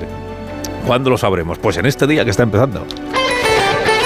Va a ser un día complicado en algunas, en algunas carreteras de nuestro país, porque hay distintas protestas que están convocadas, se se están citando unos a otros los agricultores, las organizaciones agrarias no están en todas estas manifestaciones o convocatorias, pero sí se están citando agricultores a través de las redes sociales, a través del WhatsApp, en distintos puntos de distintas provincias de nuestro país. Para hoy tengo anotadas Aragón, Castilla-La Mancha, País Vasco, Cataluña, Andalucía, Navarra o Castilla y León, en algunos puntos de esas carreteras. La protesta tiene como objetivo pues, reclamar a la Unión Europea que modifique algunas de las condiciones de la política agraria común, las exigencias medioambientales y además volver a poner el, foco, el acento en la situación verdaderamente complicada que tiene el sector agrario, no solo en nuestro país, en el conjunto de la Unión Europea, pero en nuestro país agravado por la situación de sequía que se sigue prolongando. El ministro Luis Planas sostiene que no va a haber problemas de suministro a pesar del calendario de protestas que está anunciado. No, yo creo que la- el abastecimiento alimentario está absolutamente asegurado, ahí no hay ningún eh, problema. Sobre la sequía, y por cierto, ayer ya se, se firmó lo que aquí contamos por la mañana, el acuerdo entre el Gobierno de España y el Gobierno de la Generalitat de Cataluña, Gobierno Central, Gobierno Autonómico, para el abastecimiento de agua a la provincia de Barcelona. El hecho de que si fuera necesario, es decir, si no llueve en los próximos días o semanas y al final la situación es eh, más complicada todavía, pues la posibilidad de que el agua de la desaladora de Sagunto, la desaladora de Sagunto, produzca más de lo que está produciendo en este momento y ese agua se destine a abastecer la red de abastecimiento de abastecer la red de, de la ciudad de Barcelona u otros puntos de la provincia. ¿Quién, quién paga? Bueno, ya lo decíamos ayer, el gobierno pone el agua porque la desaladora es de gestión estatal. El gobierno de la Generalitat de Cataluña tendrá que pagar los barcos. O sea, la- contratar a las navieras para que se ocupen del transporte de- del agua. ¿Es caro? Sí, es caro, pero como ha dicho la vicepresidenta Teresa Rivero, Teresa Rivera, perdón, es, es lo más inmediato, ya decíamos ayer, es lo más rápido, claro. Además de eso, financiación para construir dos nuevas desaladoras en Cataluña, pero que entrarían en funcionamiento dentro de dos, tres años, creo recordar. ¿Financiación cómo? Pues con fondos de, de la Unión Europea que el Estado gestiona, que le presta a la Generalitat de Cataluña y que esta tendrá que devolver. ¿Y cómo lo devolverá?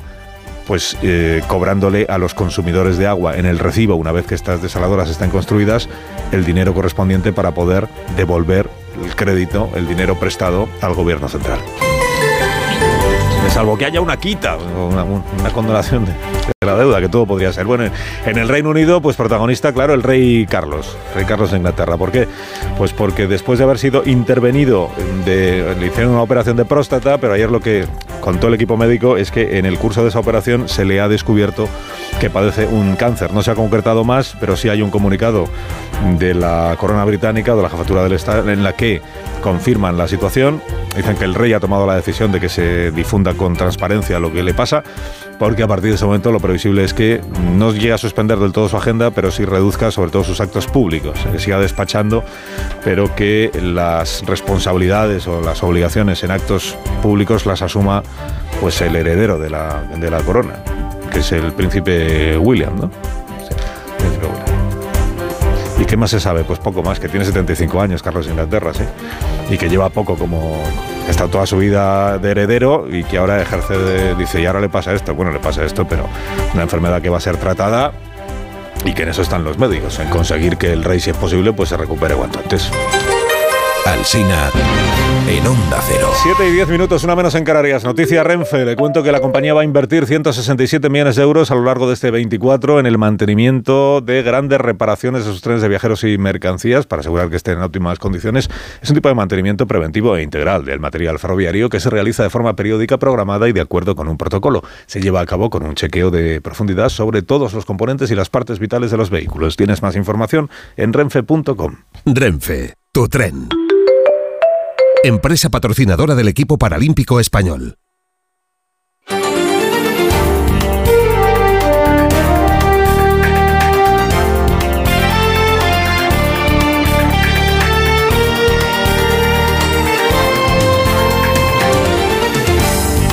Noticias de esta mañana del martes. El CIS de Tezano rebaja las opciones del PP para mantener la mayoría absoluta en Galicia. Aunque ganaría con el 42% de los votos y podría optar a los 38 escaños de la mayoría, el CIS rebaja su horquilla y asigna al PP solo 34 diputados en el peor de los casos. El BNG, sin embargo, crece con entre 22 y 26 escaños. A costa lo hace del PSOE y de Sumar. Los candidatos se enfrentaron anoche en el primer debate en el que Rueda criticó las cesiones de Moncloa Junts y reprochó al BNG sus semejanzas al independentismo catalán. Pontón le afeó que no hablase más de Galicia. Señora Pontón, vostedes levan o seu programa a independencia de Galicia. Non dixeron que non, máis ben a nada e propusese o independentismo catalán, si son a súa mellor coartada. Vostede quere falar de Cataluña. Por que é moito máis cómodo falar de Cataluña que explicarlle aos galegos e as galegas que triplicaron a débeda pública mentre recortaban en sanidade e educación? El juez García Castellón pide localizar al diputado de Esquerra que se marchó a Suiza, dijo él, por miedo a la investigación del caso Tsunami. En el que está imputado, Rubén Wagensberg dijo que se trasladaba a Suiza para buscar la mejor defensa posible. La Guardia Civil le atribuye funciones de comunicación en Tsunami y le vincula a acciones como el bloqueo del aeropuerto del Prato o el corte de la AP7. García Castellón ha pedido localizarlo, justificando que una de las finalidades de la fase de instrucción es asegurar la disponibilidad de los investigados. La joven que denunció a Dani Alves por agresión sexual ratifica su versión ante la jueza. En la primera jornada del juicio han declarado también la prima y la amiga de la víctima con las que salió de fiesta aquella noche. Ambas han explicado que el futbolista tuvo una actitud babosa y que cuando la denunciante salió del baño en el que presuntamente se cometió la violación, se echó a llorar y solo repetía que le había habría hecho mucho daño. Hoy está previsto que declaren trabajadores de la discoteca y amigos de Alves. La ONU encarga una evaluación de la Agencia para los Refugiados Palestinos tras la colaboración de algunos de sus trabajadores con Hamas. Un grupo independiente valorará la labor de la agencia y determinará si está haciendo todo lo posible para asegurar la neutralidad. La ONU recuerda que su agencia presta asistencia vital a dos millones de personas en Gaza, consciente de su delicada situación. Después de que 18 países hayan suspendido la financiación, el ministro Álvarez ha anunciado una partida urgente. La situación de UNRWA es desesperada y hay un grave riesgo de que sus actividades humanitarias en Gaza se paralicen en pocas semanas. Por ello, señorías, España movilizará una partida urgente de 3 millones y medio de euros para el mantenimiento de sus actividades en el corto plazo. Los españoles necesitamos siete años y medio de salario bruto para poder comprar una vivienda. Y durante el primer año destinamos más del 39% de nuestros ingresos a pagar la hipoteca. Es el mayor esfuerzo de los últimos 12 años, según el Banco de España, y no ha dejado de incrementarse desde 2021. Mientras los precios de la vivienda siguen subiendo, lo hicieron en enero hasta los 2.215 euros el metro cuadrado, según Fotocasa. Es un 7,5% más que el año anterior. En Onda Cero, más de uno. La felicidad no es un destino al que llegar. La felicidad está en el camino. Y si ese camino lo haces con tu nuevo Fiat, mucho mejor. Encuentra la felicidad con la Fiat Happiness Fórmula. Solo este mes tienes ofertas exclusivas con entrega inmediata en la gama de Fiat. Acércate a tu concesionario más cercano y encuentra la felicidad en cada curva. Hola Andrés, ¿qué tal el fin de semana? Pues han intentado robar en casa de mi hermana mientras estábamos celebrando el cumpleaños de mi madre. Así que imagínate. Dile a tu hermana que se ponga una alarma. Yo tengo la de Securitas Direct y estoy muy contento. Por lo que cuesta, merece la pena la tranquilidad que da. Protege tu hogar frente a robos y ocupaciones con la alarma de Securitas Direct. Llama ahora al 900-272-272.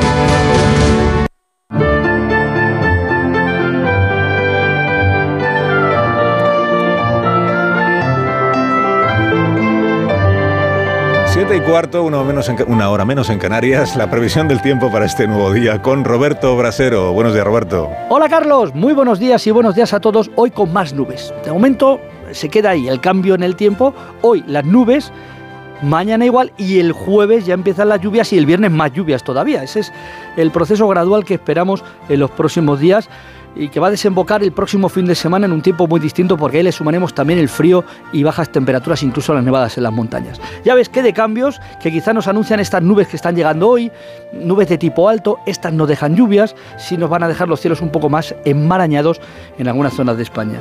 Volvemos a repetir las nieblas, Castilla y León, País Vasco, Navarra, zonas de Aragón, Cataluña, también en Mallorca y la Calima en Canarias. Temperaturas frías a esta hora, quizá un pelín menos que ayer, 0 grados, Burgos, Ávila, Soria, pero las heladas quizá menos hoy.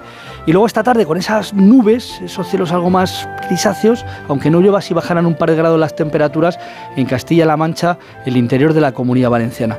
Pero hacia el sur siguen muy altas, en Sevilla 22 grados, en Málaga 23, más al sur Ceuta y Melilla 20 grados hoy y en Canarias rozando los 25 como en Murcia capital.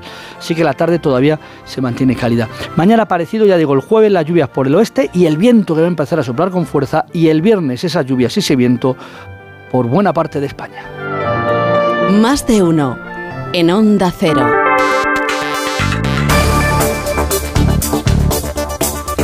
Consejo de Ministros este martes se aprueba la subida del salario mínimo interprofesional. Caridad García, buenos días. Buenos días. Sexta subida desde que gobierna Pedro Sánchez. El salario mínimo se dispara hasta los 15.876 euros exentos de IRPF. Lo cobran sobre todo mujeres y jóvenes del comercio, la hostelería y el campo y cada vez son más beneficiarios. En 2016 apenas medio millón de personas cobraba esta renta, entonces en los 707 euros. Hoy hay impacto directo sobre la vida de 3 millones de personas. Esto demuestra que el salario mínimo cada vez protege a más gente, pero prueba también el escaso recorrido que tienen el resto de los salarios en términos generales.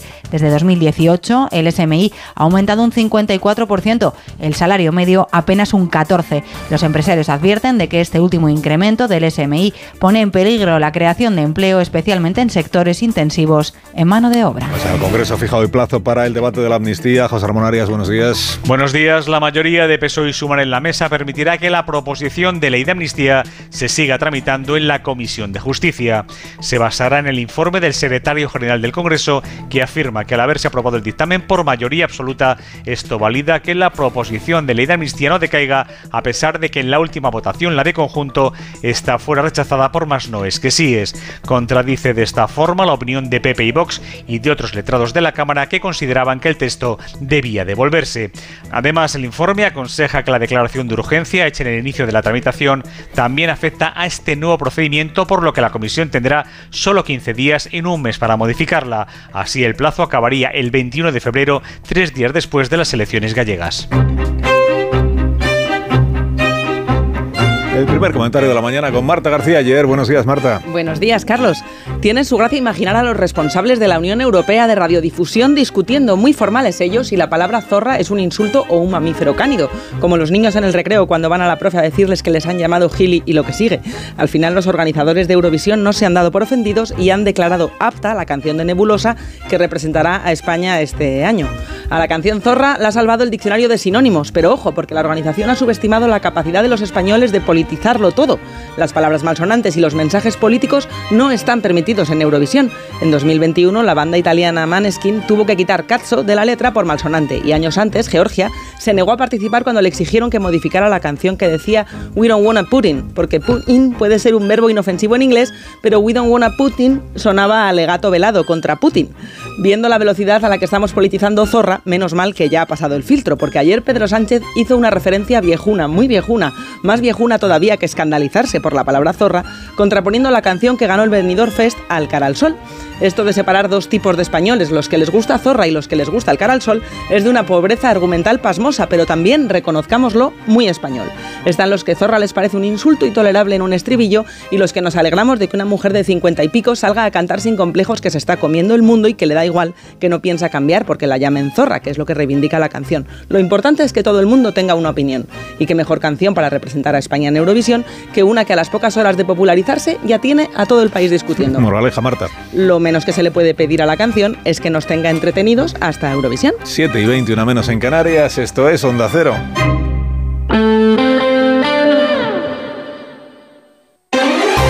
Más de uno. Onda Cero, Comunidad de Madrid. Óscar Plaza. Buenos días, la vicealcaldesa de la capital, Inma Sanz, va a visitar hoy las instalaciones del Laboratorio de Salud Pública de Madrid Salud, donde se analizan muestras de agua, alimentos y aire, entre otras sustancias, para garantizar que llegan en condiciones óptimas a los madrileños. La visita de hoy de la vicealcaldesa llega después de que ayer el alcalde de la capital, José Luis Martínez Almeida, desvelara que el lugar elegido para la primera mascletá del domingo 18 de febrero es Marta Morueco, el Puente del Rey de Madrid-Río. Un espacio único que reúne dos requisitos esenciales. Primero, las medidas técnicas y de seguridad exigidas por los especialistas. La semana pasada, bomberos de la capital se desplazaron hasta Valencia con varias opciones de posibles lugares para celebrar la mascletá, entre ellos frente al Palacio de Cibeles. El segundo requisito, un lugar que pueda acoger un numeroso público. El alcalde de Almeida ya lo advirtió, Madrid no solo es el centro, la cita al final el 18 de febrero a la una de la tarde en el Puente del Rey en Madrid Río. Un lugar con las mejores vistas de la ciudad de Madrid, con toda la fachada de las Vistillas, de la Catedral de la Almudena, del Palacio Real, de Plaza de España y es ahí donde definitivamente los técnicos dicen que serán las condiciones de seguridad adecuadas y necesarias para que se pueda hacer. El 18 de febrero es el domingo del fin de semana previo a la crida, acto en el que se da el pistoletazo de salida a las fallas. 7 y 21 minutos toca repasar ahora con Ama Seguros la situación del tráfico. Si eres familiar de un profesional sanitario, disfruta también de las ventajas de Ama. Ama, seguros para profesionales sanitarios y familiares. Infórmate en amaseguros.com o en el 911 75 40 37. Vamos a saber en primer lugar cómo está el panorama a esta hora en las autovías y en las carreteras de circunvalación madrileñas. DGT, Patricia Arriaga, buenos días. ¿Qué tal? Muy buenos días, Óscar. Pues a esta hora retención habitual de entrada a la capital, helados en Alcalá de Henares, Torrejón de Ardoz, también en la A4 en Valdemoro y Pinto, A42 en la zona de Parla, A5 Móstoles, A6 en el Plantío y M607 en la zona de Colmenar. Pero también especialmente densa la M40 en Vallecas y Coslada, sentido A2, Pozuelo, Valdemarín y Túneles del Pardo en dirección A1. Mucha precaución en una jornada en la que hay previstas movilizaciones agrícolas que pueden condicionar la circulación. De hecho, a esta hora ya lo hace en Guadalajara, en el acceso a Torija por la A2. Antes de emprender la marcha, han de informarse en los canales habituales de la Dirección General de Tráfico. Movilizaciones también en el entorno de Brunete y Navalcarnero esta mañana de los tractores, de los tractoristas. Vamos a ver cómo están las cosas ahora en las calles de la capital y en la M30. Pantallas, Jesús Matsuki, buenos días. Muy buenos días. Vamos a comenzar destacando que en principio no hay incidencias importantes que puedan afectar al tráfico, pero sí que tenemos unos niveles de circulación muy altos, por ejemplo, en el paseo de Santa María de la Cabeza. Dificultades que también se reflejan en el arco sureste de la M30 entre el nudo sur y el entorno de O'Donnell si circulan en sentido norte. Luis es farmacéutico y su hijo acaba de hacerle abuelo, así que le da un abrazo y un consejo. Necesitas vitaminas y un buen seguro de vida. Con el de AMA puedes hacer tu testamento digital en la web, revisado y validado notarialmente. AMA, seguros para profesionales sanitarios y sus familiares. Infórmate en amaseguros.com o en el 911 75 40 37. En cuanto al tiempo, tenemos un día por delante que va a ser en Madrid de cielos nubosos y temperaturas en ligero descenso. En la sierra no se descartan incluso lluvias débiles y chubascos aislados. 5 grados en la capital ahora mismo, aunque por la tarde llegaremos a 15.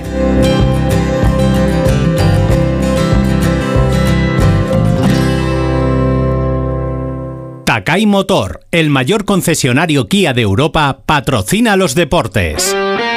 Derrota anoche del Rayo Vallecano ante el Sevilla. Paco Reyes, buenos días. ¿Qué tal? Muy buenos días. En el último partido de la jornada 23 en Primera División, el Rayo Vallecano perdió ante el Sevilla 1-2. El gol franjirrojo lo anotó Isi y los dos del conjunto hispanense los anotó en Nesiri, recién llegado de la Copa de África. El Rayo es el segundo peor equipo en casa, solamente superado por el Almería. Por su parte, el Atlético de Madrid prepara el partido de ida de las semifinales de la Copa del Rey que se juega mañana en el Metropolitano y donde se verán las caras con el Athletic de Bilbao.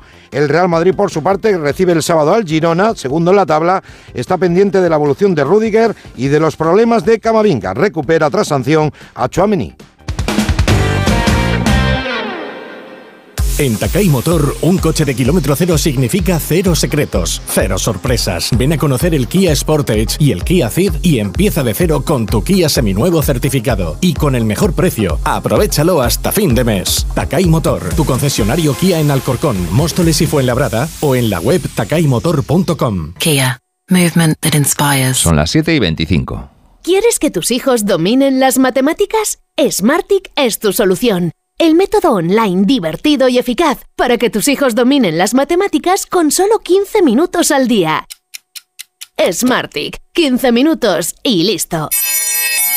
Entra en smartick.com y pruébalo gratis. En la ganadería Organic producimos la mejor carne del mundo.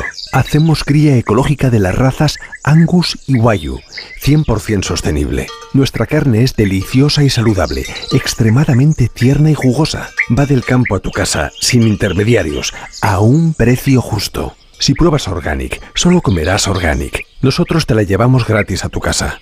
Haz tu pedido en el 910-2010, 910-2010 o carneorganic.com. Organic, la mejor carne del mundo. Si es que ya lo digo yo siempre, dúchate que sale económico, pero eso sí, hazlo en un plato de ducha de Duchamanía. Hazme caso, ¿no ves que una bañera tiene más peligro que meter los dedos en un enchufe? Y mira que son bonitos los platos de ducha de Duchamanía. Oye, con suelo antideslizante, sus mamparas para entrar a vivir, pues eso, dúchate que sale económico y llama a Duchamanía, que no me enteré yo que no lo haces. En Madrid, Paseo del Molino 6, 91 468 4907 y La Comunidad de Madrid ha iniciado la fase cero de la futura Ciudad de la Justicia, que albergará 26 sedes judiciales de la capital en Valdebebas, con la entrega del anteproyecto que va a permitir que se inicien ya los trámites para proceder a su licitación antes del próximo mes de abril. Las obras comenzarán el próximo año. El proyecto se va a dividir en cuatro fases y estará concluido en 2028 según ha explicado el consejero de Presidencia, Justicia y Administración Local del Gobierno Regional, Miguel Ángel García. Además, un modelo que va a ser eficiente energéticamente, que va a tener la digitalización como uno de sus ejes fundamentales y que también supondrá unos ahorros muy importantes para la Administración, ahorros que hemos estimado en el medio y largo plazo superiores al 50%. Por tanto, hoy nos tenemos que felicitar. Tengo grandes técnicos, pero me toca actualizar sus equipos. ¿Y ahora qué? Ahora Go con Aval Madrid. Tu acceso a crédito con las mejores condiciones posibles para ti. Go a ampliar. Go a internacionalizar. Go a crear tu empresa. Aval Madrid. El Go que esperabas. Te lo contamos todo en avalmadrid.es. ¿Humedades en casa? ¿No conoces los tratamientos de Novanor? No dejes que la humedad dañe tu vivienda y tu salud. Novanor, garantía hasta 30 años y financiación sin intereses. Confía en Novanor y pide ya tu diagnóstico gratuito en el 919-770260 o en novanor.es. Novanor. buscas lo mejor. En Bricolaje Moraleja sabemos lo importante que es la seguridad para ti y tu familia, porque tu tranquilidad no tiene precio. Bricolaje Moraleja te hace estas ofertas. Puerta corazada DR 360 euros. Puerta blindada PMJJ Sapel y Blanca Lacada 220 euros. Medición, instalación, presupuesto y financiación. Consulte condiciones solo en Bricolaje Moraleja. En Getafe, calle Galileo Galilei 14, bricomoraleja.com.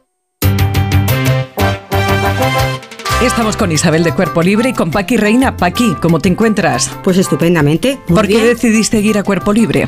Pues porque era una gorda gordita, gordísima, y no podía tirar de mi alma. Entonces, bueno, me decidí bendita ahora. 40% de descuento, Isabel. 40% de descuento, 19 kilos menos tiene Paqui. 91 192 32 32. 91 192 32 32. El Ayuntamiento de Madrid ha sellado una alianza con el Colegio de Administraciones de Fincas, la Asociación Española de la Banca, el Colegio de Farmacéuticos y Cáritas para detectar mayores que sufran soledad no deseada. Y sepa también que el Ayuntamiento de Galapagar ha hecho entrega de las primeras cestas de bienvenida con accesorios básicos a las familias que han empadronado a un recién nacido en el municipio en Galapagar desde el pasado mes de noviembre. Ese kit incluye una toalla, un chupetero, una pequeña tortuga de peluche o un babero con los galápagos bordados. Esto es Onda Cero. Siguen el más de uno. Siguen escuchando a Carlos Alsina.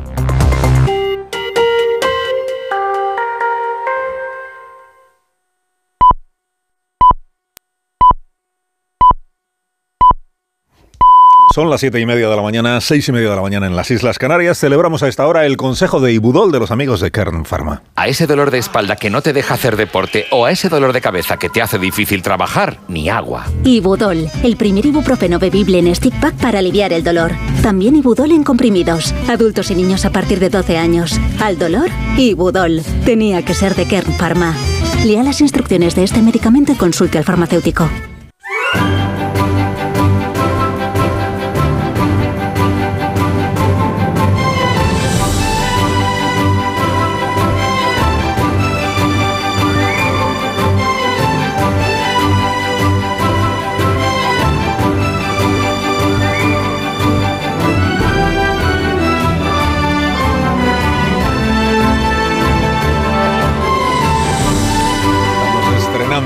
Mañana del martes. Es 6 de febrero ya del año 2024. La temperatura más alta del día la vamos a disfrutar en Murcia, en Las Palmas y en Santa Cruz de Tenerife y va a ser de 24 grados.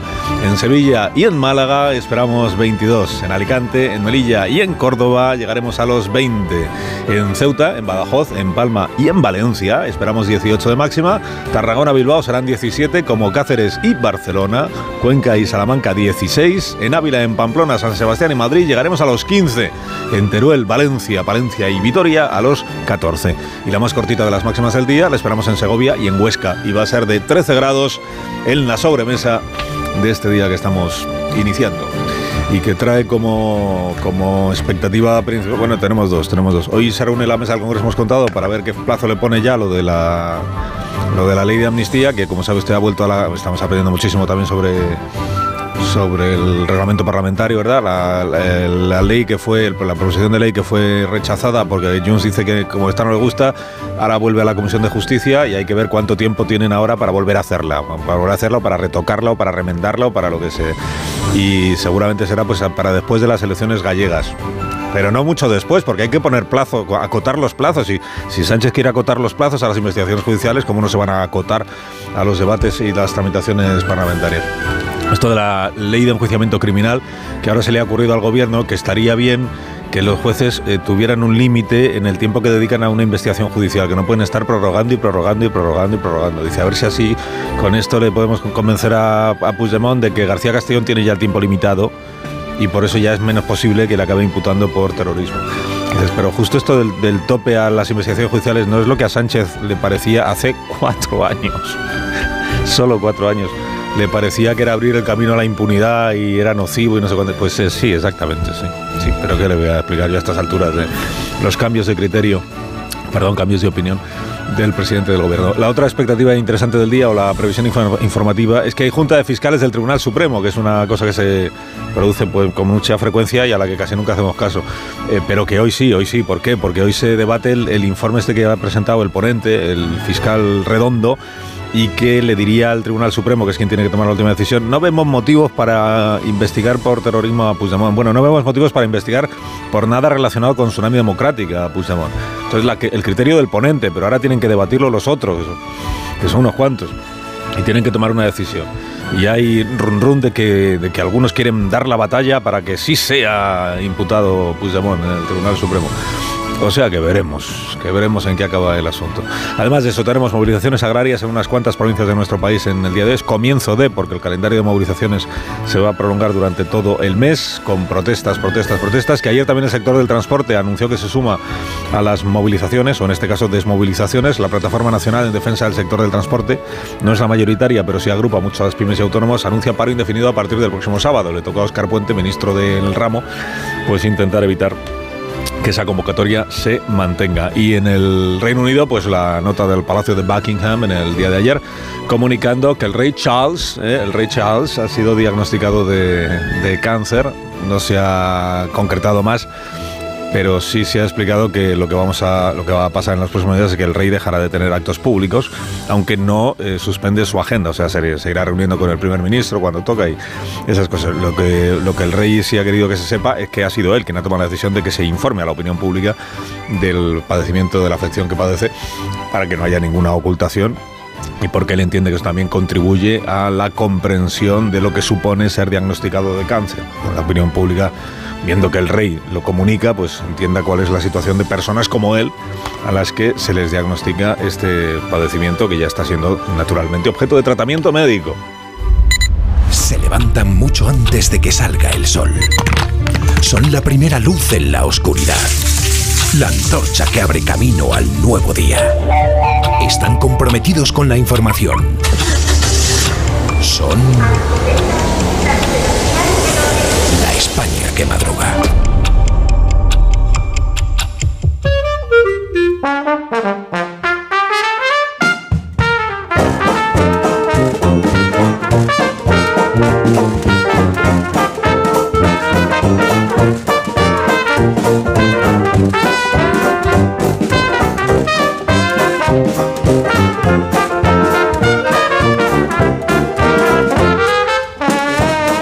En martes con el profesor Rodríguez Brown. Buenos días, Carlos. Buenos días, a pesar del gobierno. Y con Daniel Ramírez García Mina, el nuevo. Buenos días, Dani. Patrón, es verte con esa americana y me emborracho de rigor.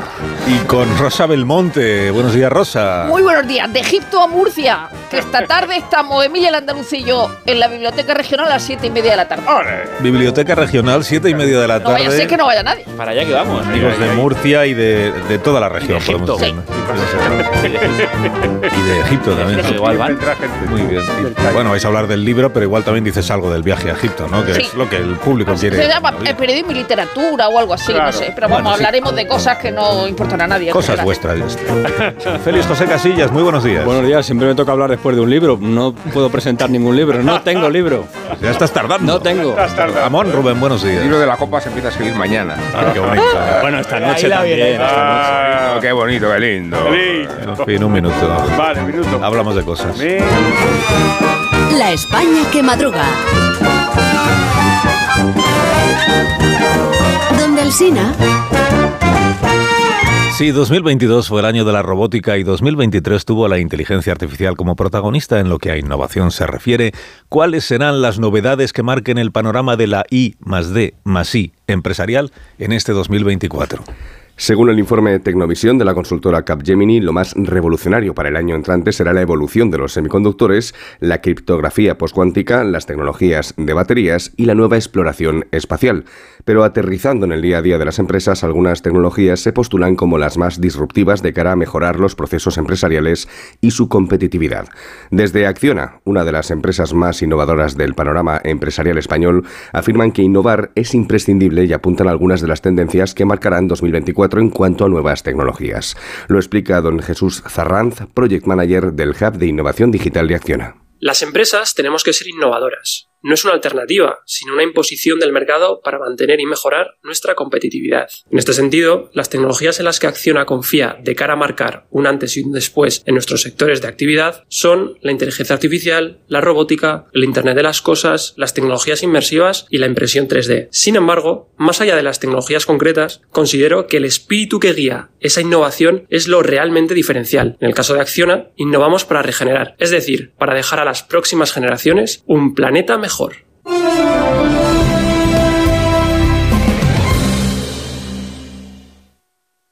Cariño, no me cierra la maleta. ¿Pero qué has metido? Pues nada, la ropa, el neceser, las playas que hemos visto, los arrecifes, los días para encontrarnos a nosotros mismos y las tardes viendo la puesta de sol. Ah, y el sol. Con Betravel siempre vuelves con más de lo que te llevas. Viaja a Riviera Maya nueve días en Hotel 5 estrellas desde 1.135 euros todo incluido. Betravel, viájate la vida. Te lo digo o te lo cuento. Te lo digo. No tienes seguro para mi coche eléctrico. Te lo cuento. Yo me voy a la mutua. Vente a la mutua y además de las mejores coberturas, te bajamos el precio de tus seguros, sea cual sea. Llama al 91 555 5555. Te lo digo o te lo cuento. Vente a la mutua. Condiciones en mutua.es. Soy de legalitas porque a veces pasan cosas que no te esperas. Como cuando tuve aquel accidente y lograron que me indemnizaran. O cuando me hicieron unas quemaduras en la depilación láser y me ayudaron a ganar mi reclamación. Hazte de legalitas en el 900 y siente el poder de contar con un abogado siempre que lo necesites. Y ahora, por ser oyente de Onda Cero, ahórrate un mes el primer año. Ahora en Carglass queremos que mejores tu visión cuando conduces bajo lluvia. Por eso, con la reparación o sustitución de cualquier luna, te aplicamos el tratamiento anti lluvia gratis. Carglass cambia, Carglass repara. Promoción válida hasta el 10 de febrero. Consulta condiciones en carglass.es. Hola, soy Jesús Calleja. ¿Sabéis cuál es el verdadero sabor del agua? El agua de mi tierra, el agua mineral Teleno. Recuerda, agua mineral Teleno. You are the one for me, for me, for me, formidable. Hoy con Endesa tienes una oferta formidable. Elige formidable energía con luz, gas y mantenimiento de gas y ahorra 620 euros en dos años. Disfruta de este ahorro directamente en tus facturas, porque todo Endesa es formidable. Contrata ya en el 876-0909, en los puntos de venta Endesa o en endesa.com y empieza a ahorrar. Este es Xiaolin, especialista de cine en artes marciales. O lo que es lo mismo, especialista en repartir. Todo el día así. Sí, reparte mucho. Pero nada comparado con lo que reparte el Rasca Millonario de la ONCE, que reparte más de 20 millones de euros en premios. Y eso es mucho repartir. Rasca Millonario de la ONCE. Reparte como nadie. A todos los que jugáis a la ONCE, bien jugado. Juega responsablemente y solo si eres mayor de edad. ¿Cansado? Revital. Tomando Revital por las mañanas recuperas tu energía, porque Revital contiene ginseng para cargarte las pilas y vitamina C para reducir el cansancio. Revital, de Pharma OTC. Hola Andrés, ¿qué tal el fin de semana? Pues han intentado robar en casa de mi hermana mientras estábamos celebrando el cumpleaños de mi madre. Así que imagínate. Dile a tu hermana que se ponga una alarma. Yo tengo la de Securitas Direct y estoy muy contento. Por lo que cuesta, merece la pena la tranquilidad que da. Protege tu hogar frente a robos y ocupaciones con la alarma de Securitas Direct. Llama ahora al 900-272-272. En Peugeot estamos listos para ayudarte a llevar lo más importante, tu negocio. Por eso, en los días Peugeot Profesional vas a poder disfrutar de condiciones especiales en toda la gama. Aprovecha del 1 al 14 de febrero para dar energía a tu negocio. Inscríbete ya en peugeot.es. Más de uno en Onda Cero. Donde el Sina...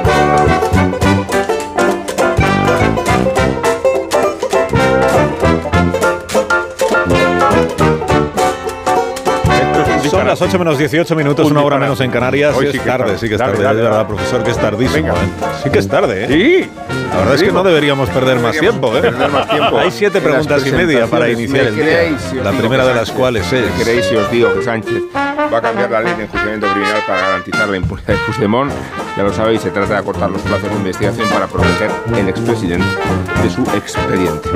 La segunda. Me diréis, pero no, pero no fue Sánchez, precisamente. No fue Sánchez, precisamente, quien alargó los plazos la instrucción para evitar casos de impunidad. La tercera. Y no lo hizo alargar los plazos. No lo hizo precisamente para que tuviera más recorrido las causas abiertas contra el PP. La cuarta. ¿Qué grado de credibilidad tiene la justicia cuando el fiscal del Supremo, acaso presionado por el fiscal general, acaso, vincula a Puigdemont con el terrorismo en un informe y los desvincula en el otro? ¿Y qué valor tiene la palabra del dicharachero Sánchez cuando aseguraba donde Ferreras ayer que no piensa tocar la ley de amnistía? La sexta. El CIS insiste en que el PP puede perder la mayoría absoluta. ¿Os fiáis de la demoscopia de Tezanos o sospecháis que más que decirnos lo que va a votar la gente, está diciendo lo que tiene que votar la gente? La séptima. Aún así, la hipótesis de un cambio de guardia en la Junta malograría prematuramente la carrera de Feijóo en la Moncloa. La séptima. Es un ejemplo de transparencia divulgar que Carlos III tiene cáncer y un ejemplo de opacidad no aclarar precisamente. Era la media, ¿no? Es la última ya. Bueno, vamos a los periódicos. ¿De qué tratan esta mañana, Dani? Amanece el martes optimista, con un artículo de Miquel Roca en las páginas de La Vanguardia. Nuestro padre de la Constitución escribe sobre España. Dime, padre, ¿qué piensas? Y dice, ¿el agua es mía? Pues no, el agua es de todos. Si le llegan a decir en 1978 que escribiría algo así en 2024, jamás lo habría creído. Pedro Sánchez sigue nadando con placer en el agua hirviendo. Ayer estuvo con Ferreras y anunció su último ofrecimiento a Junts como si se tratara de una medida convencional. El país. Sánchez ofrece a Junts limitar los plazos de las instrucciones judiciales. El gobierno plantea esa reforma a cambio de no tocar la ley de amnistía. Fue tan estruendoso el ofrecimiento de Sánchez a Puigdemont que quizá pasara desapercibido lo que escribe hoy Pedro Cuartango en su columna. Sánchez no atribuyó a los dirigentes del Prusés ni la menor responsabilidad en lo que sucedió. Por cierto, ¿Cómo os quedasteis cuando nuestro Napoleón Chu dijo que la derecha en España sueña con que el cara al sol se interprete en Eurovisión? Reconocedlo, compañeros, con vuestra copa en la barra, con el clink clink de los hielos, os contoneáis orgásmicamente en cuanto suena lo de arriba, escuadras a vencer. Tengo miedo de que cierren la España que madruga, patrón, porque ¿qué son estos madrugones sino formar con mis compañeros y hacer guardia junto a los luceros? El español, Moncloa ofrece a Junts forzar al juez García Castellón a cerrar el caso Tsunami en julio mediante una reforma de la ley de enjuiciamiento criminal. ¿Esto qué significa? El juez García Castellón prorrogó seis meses la investigación por terrorismo a Puigdemont el pasado 29 de enero. Si se reforma la ley, como ofrece Sánchez, finalizada esa prórroga en julio, García Castellón tendría que dar carpetazo al asunto, no podría realizar más prórrogas. Pero Junts, leo en esta crónica, ya ha rechazado el ofrecimiento. Vienen a decir, no hay que subestimar a García Castellón, que en seis meses a este le da tiempo a meternos en la trena. Mientras tanto, García Castellón, leo en la portada de La Razón, sigue a lo suyo. Ordena localizar al diputado de Esquerra investigado por Tsunami y huido a Suiza. ABC lo interpreta de esta manera. Sánchez busca aplacar a Junts dando más poder a los fiscales. Con la nueva reforma el gobierno cree que tendría mayor margen de maniobra cuando una causa no le gustara, porque, y este es el asunto del día, ¿los fiscales son independientes? Antes de entrar en Anina, titular totalmente inesperado del Independiente, gol en las gaunas, querido Félix. El PSOE de Sánchez reprochó al PP en 2015 que acortase los plazos de instrucción porque favorecía la impunidad de la corrupción. No falla. Este hombre no falla, da un paso y los periodistas saben que encontrarán el dorado en la meroteca. ¿Qué otros lingotes informativos has encontrado en esas minas de la democracia? Son los periódicos, dices tú. Sabes que te quiero, patrón, y que no cambiaría un minuto en la mañana ni por todos los lingotes informativos del mundo. Hablemos de desamor de la Junta de Fiscales que se celebra este martes. El Confidencial. La Junta de Fiscales, dividida, amenaza con dar el vuelco y complicar la amnistía a Puigdemont. Va a debatirse ese escrito en el que el fiscal Álvaro Redondo dice que no hay terrorismo, pero escribe Beatriz Parera que una parte considerable de los fiscales no comparte esta visión y que ven la mano del fiscal general y de Moncloa detrás de ese cambio de opinión, porque el fiscal Redondo, recuerda el mundo en su portada, pasó en cuatro días contados de ver terrorismo a no verlo. Interesante detalle en la crónica del mundo. Ángela Martealay, ay, ay, ay, llamó al fiscal Redondo para decirle que iba a publicar la existencia de dos informes y el drástico cambio del segundo respecto al primero. El fiscal Redondo, en esa llamada, negó que existieran dos informes. María Peral, en el español, la sala del Operal, titula Fiscales del Prusés creen poder tumbar el informe que no ve terrorismo. Y un detalle importante, el fiscal Redondo, el autor de los dos informes, señala a sus compañeros por haber filtrado el contenido del primero. Redondo dice que no ha cambiado de opinión por reunirse con el fiscal general del Estado, sino porque al principio no le había dado tiempo a estudiarse bien la cosa. ¿Y qué pasa si la Junta tumba el informe? Recaería en otro fiscal distinto que volvería a escribirlo de cero, pero ojo, porque la jerarquía es muy fuerte en la Fiscalía y el jefe, el fiscal general del Estado, si no está conforme, podría decidir y aplicar su criterio. Muchas gracias, Dani. A ti, patrón, y americana, ¿eh? En la hoguera de Belmonte, ¿qué arde esta mañana, Rosa? Bueno, pues el cáncer de Carlos de Inglaterra, sobre ello hay un titular muy curioso en el país. La nota oficial dice Su Majestad ha decidido compartir su diagnóstico para prevenir la especulación, pero no dicen de qué es ni el, el alcance que tiene. El titular del país, Carlos III anuncia que padece cáncer de próstata. Luego en el texto, lógicamente, dicen que no es de próstata. Es todo muy raro. Bueno, pero ¿sabéis que hace ya un año y medio que es rey? Me quedo muerta. en La Vanguardia, María Ángel Alcázar hace un brillante análisis. Se titula Una familia menguante. Eh, la, la, baja del rey Carlos debilita la visibilidad de la corona. Harry fuera, Kate fuera hasta Semana Santa. Eduardo hasta se pidió una baja después de un viaje extenuante. William está de, de burgués gentilhombre. Nos queda Ana. El annus horribilis, dice María Ángel, eh, de la reina Isabel puede ser ahora un año simplemente malo si la enfermedad del rey le acaba imposibilitando. Y sobre William dice, en estos momentos ser un marido ejemplar es incompatible con su posición. Cuando las reales personas adoptan actitudes propias del resto de la ciudadanía sin renunciar a sus privilegios, mal camino llevan. Eh, Maite Rico en el Mundo hace un reportaje sobre el documental de Maite Pagaza Urtundúa que reivindica el coraje cívico frente al terrorismo etarra de la, librería Lagun y el colectivo Basta Ya que cumple 25 años. Dice Sabater, nosotros teníamos pase VIP, los valientes eran gente humilde de localidades más pequeñas. Y Maite dice, ETA, Maite, Maite Pagaza dice, ETA ha sido vencida, pero sigue la pelea por legitimar sus ideas y reescribir lo que pasó. En La Razón, monasterio investigada por un voto fraudulento en la Asamblea de Madrid. Podría ser suspendida de empleo y sueldo de 15 a 30 días si tiene responsabilidad. En ABC se habla del voto fantasma de Vox. Hay un vídeo donde se la ve toqueteando al lado, pero Monasterio dice que le dio a todos los botones para que se apagara el panel. Eh, hay un despliegue de Grammys en todos los periódicos y con razón, menudo espectáculo. Eh, bienvenidos a la era del Taylorceno, dicen en el mundo. Y dos páginas en el país, mientras aquí hablamos de si nos gusta que nos llamen zorra. Como si fuéramos la profesora Norbury de Chicas Malas, la de 2004, cuando decía a las alumnas, dejad de llamaros perra y zorra.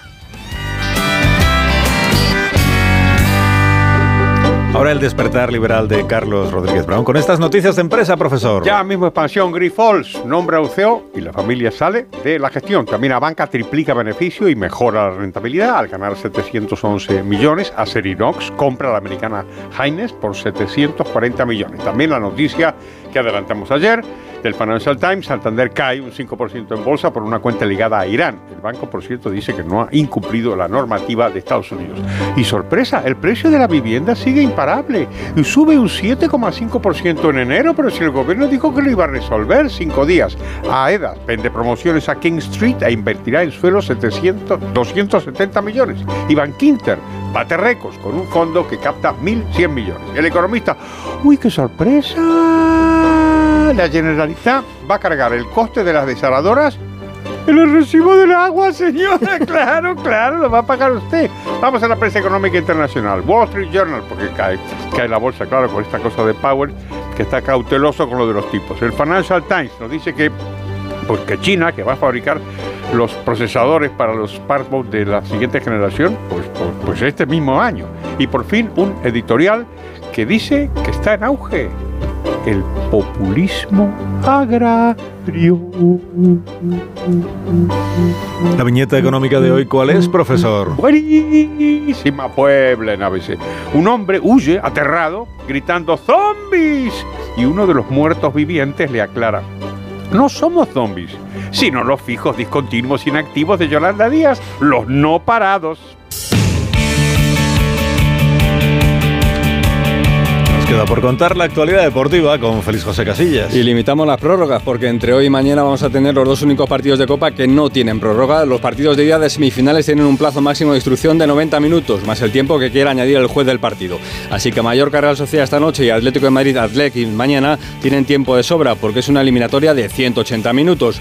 No sé qué se le pasó por la cabeza, reflexión que hacía también anoche Quique Sánchez Flores, al joven aficionado del Rayo que decidió meter el dedo en el ano al jugador del Sevilla Ocampos cuando iba a realizar un saque de banda. Quizás un análisis exhaustivo de la situación, pero ya en serio habría que introducir algunos elementos de mejora para que en los estadios no se repitan acciones como esta. Y eso que el futbolista del Sevilla, que se revolvió hacia el gracioso, mantuvo la calma y el Sevilla además se llevó a la victoria de Vallecas. Preocupación, sin embargo, por la involución a la que estamos asistiendo en el comportamiento nocivo por parte de los aficionados y el ambiente crispado en torno a los arbitrajes. El VAR, los continuos cambios de normas, el desconocimiento del reglamento, los vídeos, los comunicados, los comentarios sobre la adulteración de la competición, los agravios comparativos, firma Relaño en el AS. Nunca estuvimos tan mal. Y hablando de males, el mundo se centra en el de entrenador, tras los casos no idénticos de Xavi Hernández, Klopp o en su momento Guardiola. La huida del entrenador quemado en una profesión de alta tensión emocional, de adictos al trabajo y en el que el míster es el líder y no puede mostrar debilidades. Soluciones creativas podrían ser las de Ancelotti y Valverde, que se fueron y volvieron al mismo banquillo o no quemarse nunca. Es el caso de Simeone, que se mantiene desde la última vez que Atlético de Madrid y Atlético se vieron en Copa hace 10 años. Se acercan las elecciones, la Federación Española propone el 24 de mayo para conocer al nuevo o nueva presidente presidenta del fútbol, para tener al jefe o jefa antes de la Eurocopa que comenzará el próximo 14 de junio. Y ya sé que no levanta pasiones, pero hoy se disputa la primera semifinal de la Copa de Asia, Irán contra Qatar, que tiene seleccionador español, se llama Tintín Márquez, que dice hoy en marca que ojalá toda España esté con el equipo qatarí. La verdad es que no lo veo. En seis minutos llegamos a las 8 de la mañana. ¡Qué buena noticia! Serán las 7 de la mañana en Canarias. Ajá. Sí, ahora continuamos. Vale.